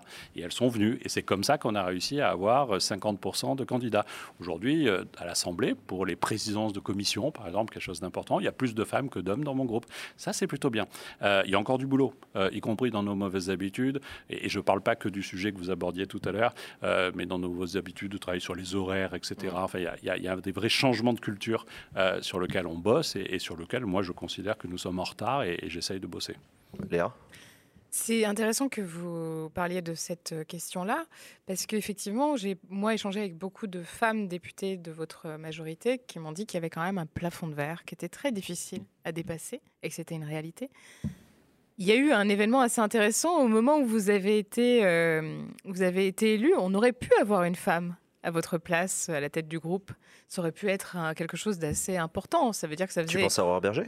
Non, pas que. Bah, je pense aussi à Yael Pivet qui aurait ah oui, elle, euh, qui n'était pas candidate, mais Coralie oui, Dubos mais qui pour était une candidate. simple raison, parce qu'à un moment donné, on lui a dit soit tu quittes ta commission et tu es candidate, soit tu gardes ta commission et tu ne peux pas être candidate.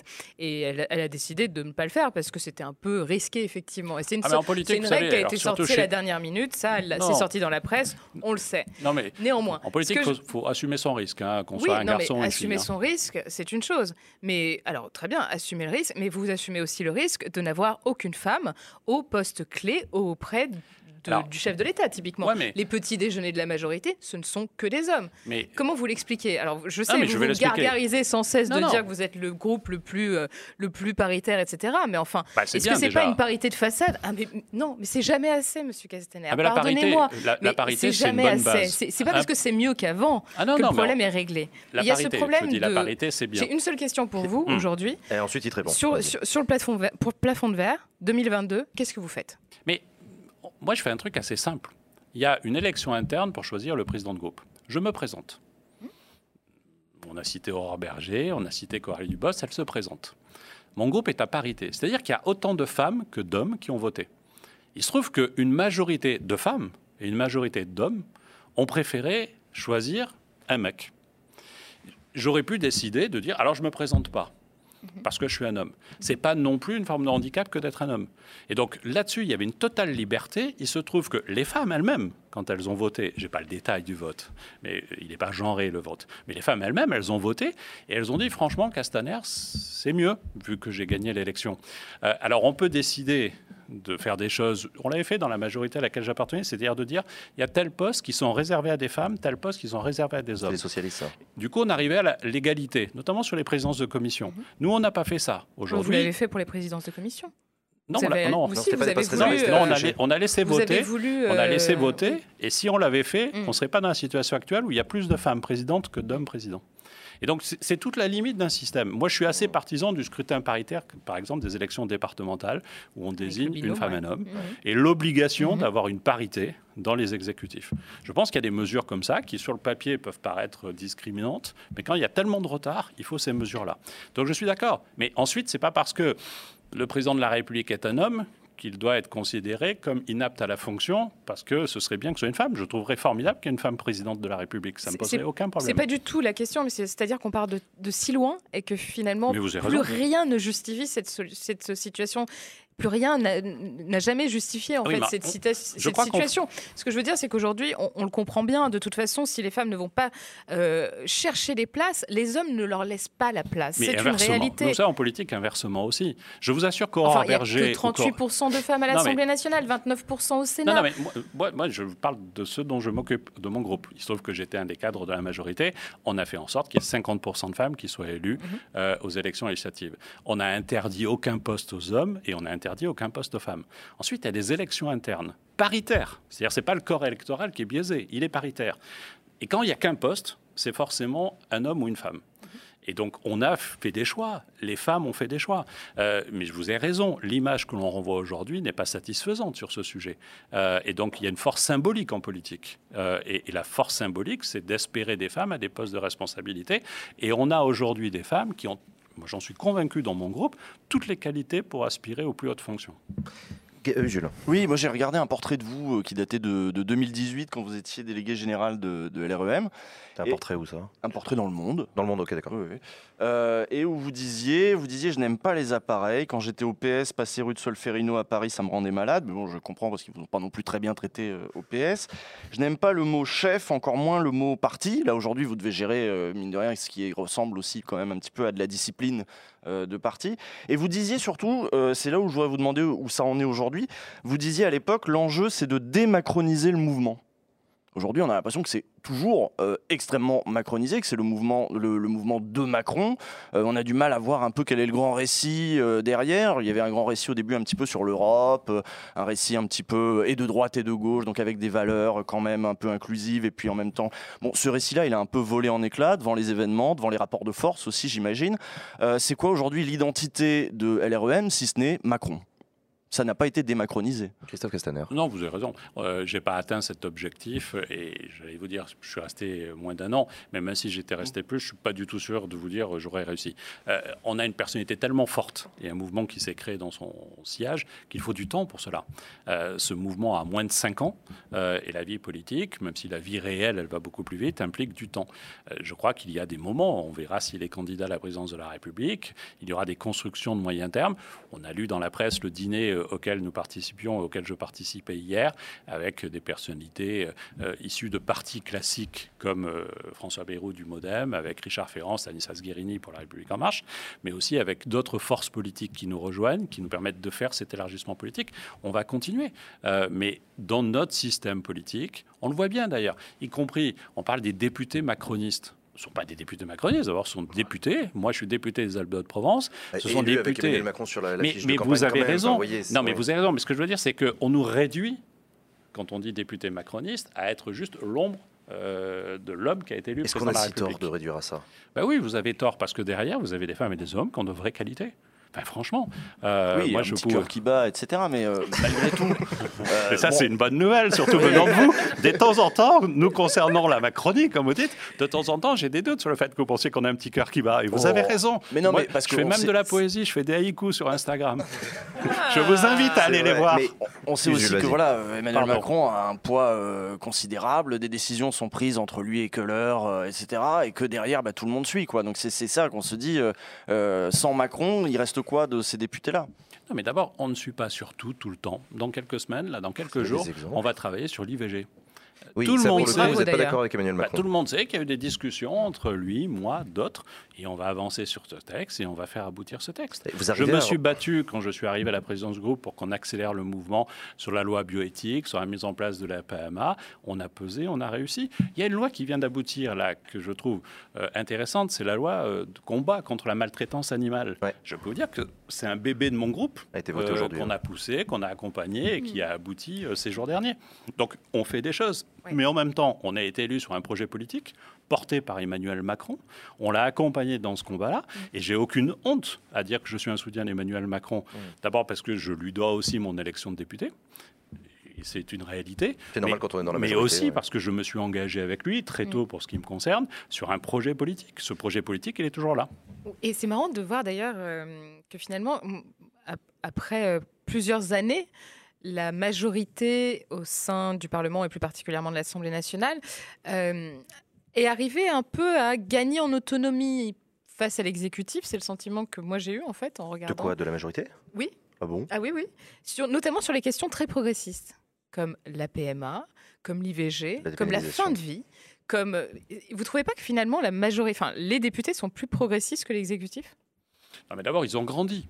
Euh, et, puis, je vais frimer un peu. euh, mon poids politique à la présidence du groupe fait que dans certaines discussions, je peux aider mon groupe à se faire plus entendre qu'à d'autres moments.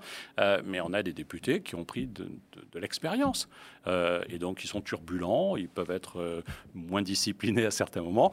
Ça fait que pour le président de groupe, c'est plus de boulot. Mais c'est bien. Franchement, c'est bien. Voilà. Mais on avait des femmes et des hommes qui ne connaissaient pas les codes de la politique, qui sont arrivés à l'Assemblée, dont on s'est beaucoup moqué. Quand j'entends certains groupes, le groupe LFI, parler systématiquement de Playmobil, je veux dire, dans mon groupe, il y a très régulièrement des avis divergents et des votes divergents. Ça n'arrive jamais dans le groupe LFI. Oh, si ça tout- arrive. Ah non, dans le vote, c'est 100% Ah, dans le vote, oui, tout le temps. oui, oui, d'accord. Euh, interne, euh, Peut-être en interne, ils ont des débats. Mais dans le Bah. vote, alors franchement, on a des têtes de Playmobil, mais je- eux, ils n'ont même pas les bras qui bougent. hein.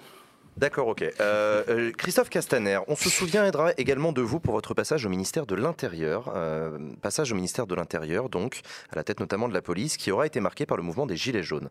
Mouvement des Gilets jaunes dont on se souviendra, je pense, pour longtemps des, images, notamment de la répression via la police, de toutes les personnes qui ont été blessées, éborgnées notamment, dans cette manifestation. C'est quelque chose qui restera votre passif, Christophe Castaner?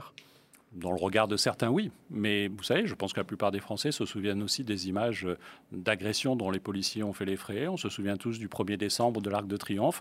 On se souvient aussi des violences. Je me souviens des, viol- des- des policiers et des gendarmes blessés. Vous savez, il y a eu à ce moment-là 55 000 manifestations à gérer dans la durée. Ça n'est jamais arrivé en France. Il y a eu euh, des accidents mortels Quand sur vous les dites ronds-points. gérer, ça veut dire quoi? Ah bah, À gérer, à sécuriser. Je vous prends le, le premier jour de la manifestation. Premier jour. À 10h30, il y a une femme qui meurt. euh, sur, euh, c'est une manifestante. Il y a une femme qui meurt avec une autre dame qui conduisait son véhicule avec son enfant derrière, pris de panique. Bon, Ah le oui, en premier ordre, 2018, oui, en novembre 2018. oui. le premier jour de la manifestation, à 10h30, il y a un premier mort sur les ronds-points. Le premier ordre que j'ai donné, c'est pas de réprimer, je reprends votre vocabulaire, c'est d'aller protéger les ronds-points, de tenter d'aller faire la circulation. Le nombre, il y a eu 11 personnes qui sont mortes pendant cette, cela. Ce pas des victimes de la police.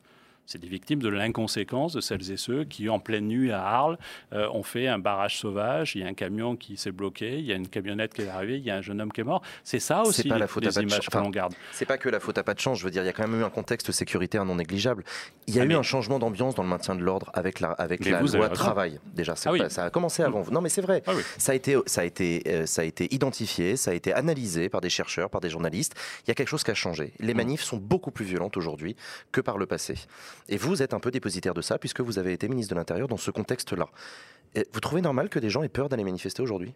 Je ne crois pas que les gens ont peur d'aller Si. manifester. Ah, si, moi, si, je confirme. J'ai peur d'aller manifester On n'y va plus en, famille, euh, etc. quoi. Ah, mais vous Enfin, avez raison, mais pas parce qu'on a peur des Pourquoi policiers. on a raison Ah, parce Si, qu'on si. a peur.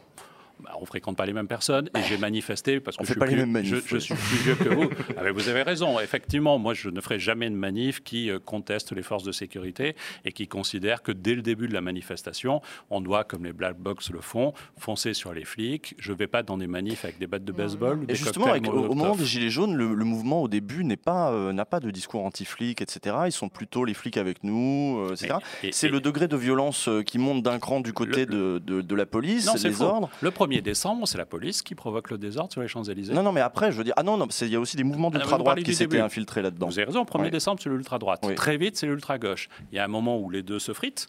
euh, et, Ah, Mais des gilets euh, jaunes qui voilà. n'étaient pas politisés à la base, etc., vont se politiser euh, avec des, avec euh, à, à l'aune de ces tensions avec la police, alors qu'ils n'avaient pas d'a priori euh, négatif. Derrière ça, dans la police, vont aussi circuler des discours assez violents contre contre les gilets jaunes, Oui, euh, mais- entre mais- autres. Ça va faire aussi monter toute une sauce derrière Attendez. avec des revendications, euh, les, syndicats derrière qui s'en mêlent, que- etc. Ça, a les- été euh, Non, une soient escalade. D'abord, je ne veux pas dire il n'y a pas eu de blessés du côté des manifestants. Il y en a eu, et je regrette chacun des blessés, vraiment. Mais il y a eu des violences organisées, notamment contre les forces de sécurité intérieure, très très tôt dans ces manifestations. 55 000 manifestations, 99% se sont très bien passées. Et les forces de sécurité étaient présentes. Et ensuite, on a eu un désordre organisé. Le mouvement n'a pas vécu, le mouvement des Gilets jaunes, par la mobilisation. Il y a eu beaucoup moins de mobilisation, même le premier jour de la manifestation des Gilets jaunes, que, celle que la mobilisation qu'on avait connue quelques mois avant contre la réforme de la SNCF, par exemple. Ah oui, oui, SNCF, euh, et, donc, ce mouvement a vécu dans la violence. Et nos forces de sécurité intérieure ont dû réagir. J'ai échangé avec Laurent Nunez qui m'accompagnait. Je ne le cite pas pour le mouiller, je le cite parce que euh, chacune de nos décisions, on l'a appris ensemble. Il m'a toujours éclairé. De la police nationale, par mmh. ailleurs. Euh, certains disaient que c'était votre chaperon au ministère de, l'Intérieur. Ouais, des gens qui m'aimaient beaucoup. Allez-y, allez-y. De la sécurité intérieure, en fait, pas de la police. Ah oui, pardon. les services secrets. et, et, et, donc, du coup, on a changé la technique de maintien de l'ordre qui consistait jusque-là, en fait, quand il y avait des violences urbaines, on, on bloquait les gens sur un espace, on les laissait tout casser. C'est ce qui s'était passé, par exemple, sur les manifestations Alcom. Oui, ce qui s'était passé au 1er mai 2018, euh, où on a vu ces images là où euh, euh, il y avait des magasins cassés, etc. On les laissait s'épuiser, puis on intervenait.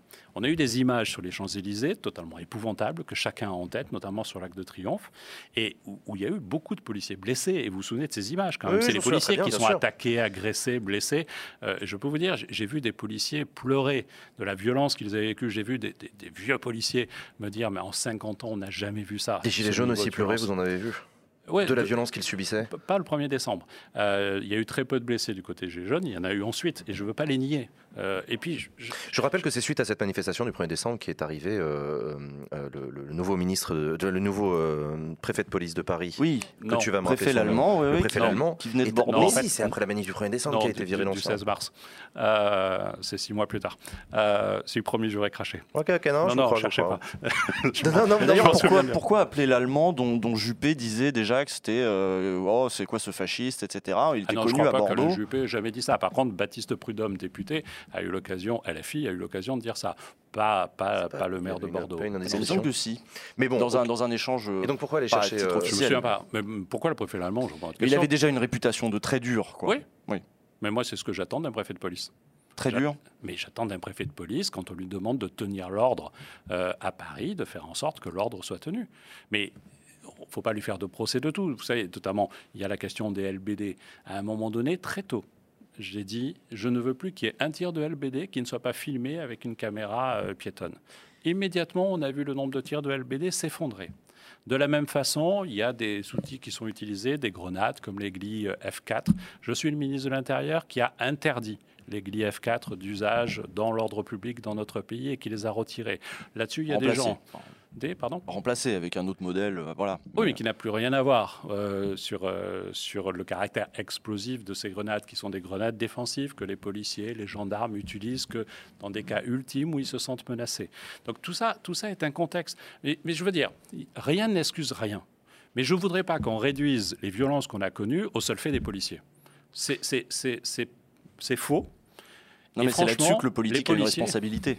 Le politique n'a pas de responsabilité sur euh, ce que vont faire les manifestants, mais il a une responsabilité sur comment ah, vont se comporter les policiers. Il a une responsabilité d'empêcher les manifestants de tout casser. Oui, mais c'est pas lui qui donne des ordres. Enfin, il peut pas donner d'ordre ah, aux manifestants, il peut donner des ordres aux policiers. C'est lui, c'est ça son pouvoir. Ah, mais il donne pas d'ordre aux manifestants. On peut le regretter parce que moi, je pense qu'aller manifester, c'est pas aller casser. Non, on le regrette pas. Non. Enfin, je, moi, je, ne souhaite pas que le politique donne des ordres à des manifestants. Non, mais, je peux donner l'ordre. Je pense que le politique peut donner l'ordre de pas aller tout casser. Oui, oui, je Dans un pays démocratique, euh, le désordre, la violence n'est pas une façon de manifester. Gaspard. Vous avez dit ce que vous attendiez donc d'un préfet, vous avez dit également ce que vous attendiez d'un policier, et même euh, en 2020 au Figaro, vous avez dit euh, ce que vous attendiez euh, d'un ministre de l'Intérieur qui ne devait pas être le premier flic de France, je vous cite ici, mais qui devait être le premier surveillant des flics à propos de la politique de Gérald Darmanin qui vous a succédé au ministère de l'Intérieur. Vous avez aussi dit que vous ne seriez pas allé aux manifestations des policiers du 19 mai. Est-ce que vous ressentez le virage à droite, justement Léa en parlait un peu en début d'émission, de, de Beauvau, de la place Beauvau? Si aller à la manifestation des policiers, c'est un virage à droite, euh, peut-être, mais je ne crois pas que ce soit un virage. C'est un problème de culture. Et moi, enfin, rappelez-vous ce qui s'est passé me concernant. Je quitte la place Beauvau après des manifestations de policiers. On va en parler de ça. Euh, après une conférence de presse, le 8 juin, où je dis trois choses. Premièrement, tolérance zéro contre le racisme dans la police. La police n'est pas raciste, je vous le dis, et je n'ai aucun doute sur le sujet. Il y a quand même besoin de rappeler tolérance zéro. Mais il y a en son sein des femmes, des hommes qui ont des comportements qui n'étaient pas acceptables, qui ne sont pas acceptables. Et je décide et je dis tolérance zéro contre le racisme. Ensuite, je demande l'arrêt de la clé d'étranglement, qui est une technique de neutralisation euh, à un moment donné d'un individu dont les policiers pensent qu'il faut l'arrêter, qui ne respecte pas l'injonction de dire Monsieur, arrêtez-vous. Euh, non. Mais c'est une technique dangereuse. Même Oui, le président Trump Chouviat. même le président Trump l'a interdite quelques semaines après que je demande son arrêt. Et je demande la réforme de l'inspection générale de la police nationale et la réforme de l'inspection générale de la gendarmerie nationale. Donc vous demandez ces trois choses en conférence de presse. cela. Ouais. Et Léal, il y a tous les soirs Des manifs sauvages, 1500 policiers, soit 1% des policiers qui manifestent. sauvages Et non a- déclarés. Bien sûr. Non, il y a une souvient. campagne de presse absolument dingue. Et le journal de Le Monde, qui n'a quasiment pas traité ma conférence de presse, dont là, vu qu'on est dans le référentiel gauche-droite, là, j'avais mes badges de gauchiste. hein. Bon, Oui, Le euh, Monde, ouais. Quasiment pas. Trois jours après, titre Castaner lâché par les flics. Moi, je vous le dis, je considère qu'un ministre n'est pas celui, n'est pas le porte-parole des syndicats de son administration. Le ministre des Transports, quand il réforme la SNCF, il veut sauver, là en l'espèce c'était Elisabeth Borne, donc c'est une ministre de- des Transports, elle veut sauver la SNCF et elle assume de se mettre contre les syndicats de la SNCF qui râlent. Sûr Je pense qu'il du faut- oui. Voilà, je pense qu'il faut Mais c'est sur ce ce qui est sujet. devenu- Attendez, euh, attendez, parce que Christophe Castaner, quand même, vous, vous, avez- vous avez perdu le ministère de l'Intérieur suite à des manifestations sauvages de flics qui voulaient pouvoir continuer, notamment à étrangler Ouais, euh, des personnes pour les arrêter. Pardon, mais nous, vu de l'extérieur, on a vraiment l'impression que l'État ne tient pas sa police. Non, mais Vraiment D'abord, je n'ai pas perdu le ministère intérieur sur ça. Je vous rappelle le contexte dans lequel je suis parti. Je pense que l'image que vous avez rappelée, d'ailleurs, euh, me concernant, fait que j'avais perdu une forme d'autorité, de magistère. Euh, et qu'à ce moment-là, euh, il n'est pas illogique. Je suis très fier du bilan que j'ai fait. Je suis très fier des moments où j'ai accompagné les femmes et les hommes de la police et de la gendarmerie sur le terrain, parce que tous les jours, ils font un boulot de dingue. Et tous les jours, on a besoin d'eux. On parle beaucoup euh, des violences faites aux femmes. Tous les jours, il y a 80 femmes dans notre pays qui sont accompagnées par des policiers, par des gendarmes pour empêcher le pire. C'est ça la réalité du quotidien. Et puis quelquefois, il y a des accidents. Quelquefois, il y a des comportements inacceptables. Quelquefois, il y a des dérapages. Et donc, il faut, s'il y a dérapage, les sanctionner. Je n'ai jamais cédé sur ce sujet. Et je continue à l'exiger comme président d'un groupe parlementaire, parce que je pense que c'est normal aussi que dans le contrôle que nous, nous faisons de l'exécutif, on exige cela. Mais c'est vachement cool de commenter devant vous ce soir. Et je vous ai dit que j'étais un peu tendu. C'est vachement cool derrière son micro de commenter. Accompagner une BAC cette nuit dans n'importe quelle brigade anticriminalité dans n'importe quel quartier de France, vous verrez que c'est compliqué. Que confronter au réel, c'est compliqué. Qu'avoir le bon geste technique, parfaitement maîtrisé, pour un professeur de geste, c'est super facile. Pour un commentateur, c'est super facile. Sur le terrain, c'est quelquefois plus dur. Et donc pour cela, ils- ont mon soutien. Alors je vous rejoins sur le fait que c'est effectivement plus privilégié de, de- de commenter l'actualité euh, que d'être sur le terrain. Il y a des personnes qui euh, rigolent pas du tout sur le terrain, notamment les journalistes qui suivent l'extrême droite, qui sont menacés. Une nouvelle tribune, le rappelait tout à l'heure Usul, euh, tire la sonnette d'alarme. La situation est grave vis-à-vis de l'extrême droite en France et en Europe. Euh, vous partagez notre inquiétude, Oui. du, du- du- vraiment de l'ambiance politique, là, de ce que ça représente pour des gens comme, comme nous, par exemple, sur Internet, pour, pour des gens, même pas forcément de gauche d'ailleurs, peu importe, des- même y compris des féministes, des LGBT, des personnes qui, qui reçoivent des menaces. des- des- Il y a encore eu des arrestations récemment de groupuscules néo-nazis qui menacent de faire des attentats. Cette campagne présidentielle, et ce sera ma dernière question, se déroule dans un climat qui Mm. n'est pas du tout propice à, à l'expression démocratique. Non, non, mais je partage cette inquiétude-là. Euh, il y a une haine déversée par les réseaux sociaux. Il y a des mouvements extrémistes dans notre pays et l'extrême droite est puissante sur ces sujets-là qui euh, attaquent, violentent. euh, des attaques violentes, menacent très régulièrement. Les réseaux sociaux ont libéré une forme de parole. Le mouvement des Gilets jaunes a décapsulé des formes de violence aussi. On aura le temps d'étudier ça euh, quand on regardera de façon plus posée ce qui s'est passé.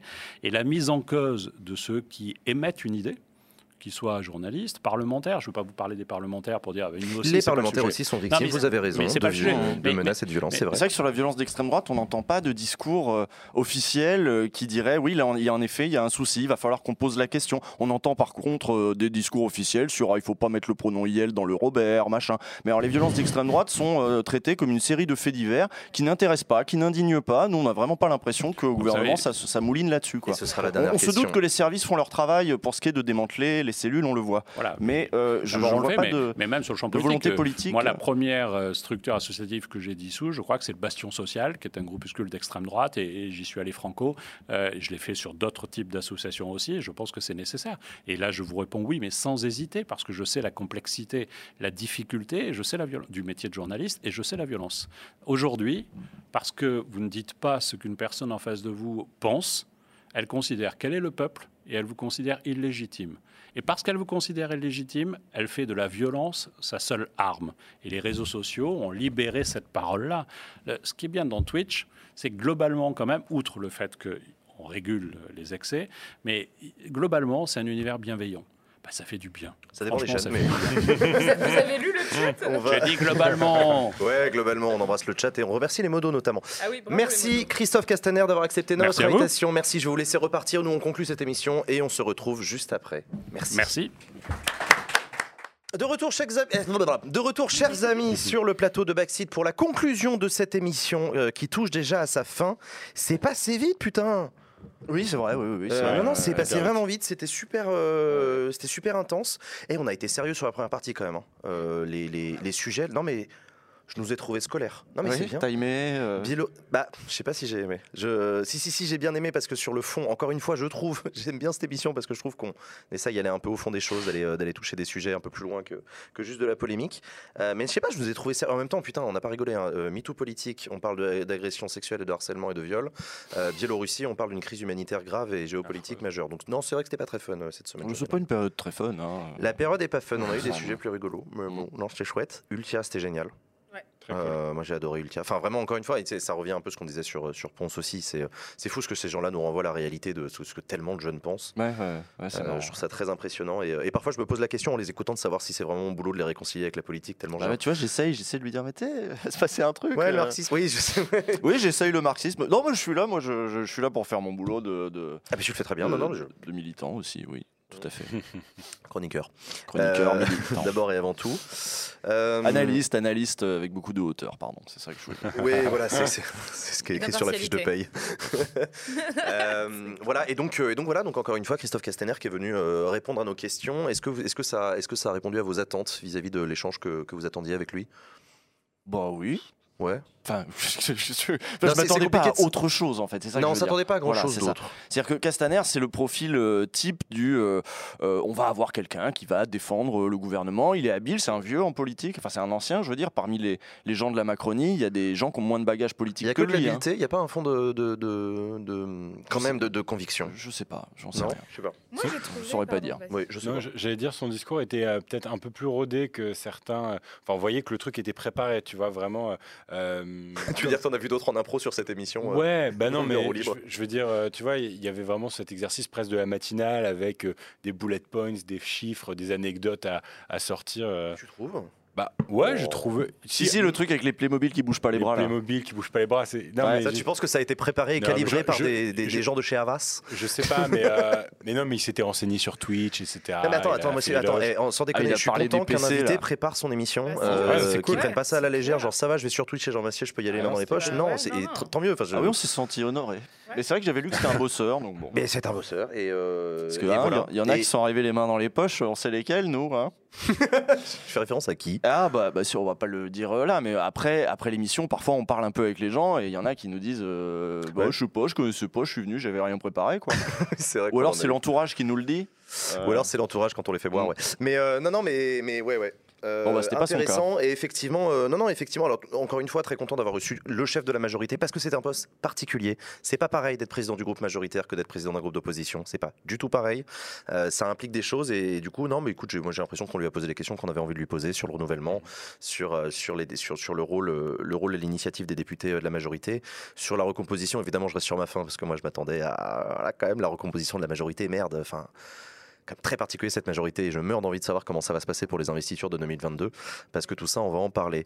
Euh, la suite de vos actus tous les trois avant de se retrouver la semaine prochaine, on vous retrouve où? Comment ça se passe? Ah ouais. Gaspard Moi, j'ai euh, l'histoire de Jean-Luc Mélenchon.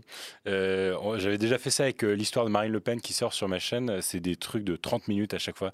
Ça prend un boulot Ah, de t'as fait un épisode sur Jean-Luc Mélenchon qui va sortir? Ouais, Ah, sur, trop bien. sur l'histoire de Jean-Luc Mélenchon et ça sort dimanche après-midi sur la chaîne YouTube. C'est très neutre factuel ou? C'est Hugo décrypte, comme tu dis, Ah ouais. sur euh, OLG. C'est des- très bien. La hauteur, tout ça. Et On La embrasse Hugo. hauteur, bien sûr. Euh, Usul Euh, alors moi, pas du tout neutre factuel. Donc lundi, j'ai un, un- je fais un truc sur euh, OLG. Donc ouvrez l'Elysée euh, sur les primaires de la droite. On va interroger le récit, le gaullisme, pourquoi Vichy ça revient, ce que fait Zemmour à la droite euh, dite euh, républicaine, etc. Donc voilà, ça c'est lourd. Euh, c'est ça ça devrait être un peu gros, 15 minutes, genre le lundi. Et je crois que le mercredi va sortir la grosse vidéo chez Blast euh, faite sur Le Pen. On est dans une thématique euh, fasciste. Non, non, non, c'est bien, c'est sympa là-dessus. Ouais, ouais, on creuse, on creuse, on creuse. Léa. Eh bien, moi, j'ai repris Popol. Popol a repris du service. Alors, Popol, tu peux nous rappeler ce que c'est? C'est mon podcast, euh, podcast d'actu politique où nous parlons de politique avec euh, trois autres femmes chaque semaine. C'est donc un épisode qui est euh, un épisode par semaine, pardon, qui est publié le dimanche et c'est entre zouz. Et là, pour le premier épisode de la deuxième saison, qui a donc été diffusé euh, dimanche, j'ai reçu Nikki Shea, Mati- pardon, Madeleine Da Silva, qui est à l'origine notamment de la tribune MeToo Politique. Et, euh, et, et, et- oh là là, j'ai j'ai la tête qui. euh, Et Aurélie Trouvé, pardon. Et Aurélie Donc voilà, c'était un joli casting. Et puis je vous promets un de tout aussi beau casting à chaque émission. euh, voilà. Eh Eh bah, bien, très Aurélie cool, Trouvé. merci, merci à vous trois. Moi, la semaine prochaine, je. Alors, normalement, si tout se passe bien, je reçois Bruno Retailleau mercredi sur, dans Sénat Stream. Ah, Bruno Retailleau, chance. qui est le Ah président du groupe Les Républicains au Sénat.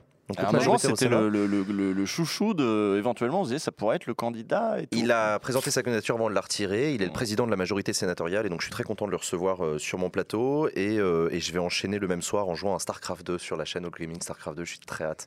Ça va être incroyable. Merci du fond du cœur d'avoir suivi Backseat. Merci le public. Merci le chat. Bonsoir à la semaine prochaine. Ciao.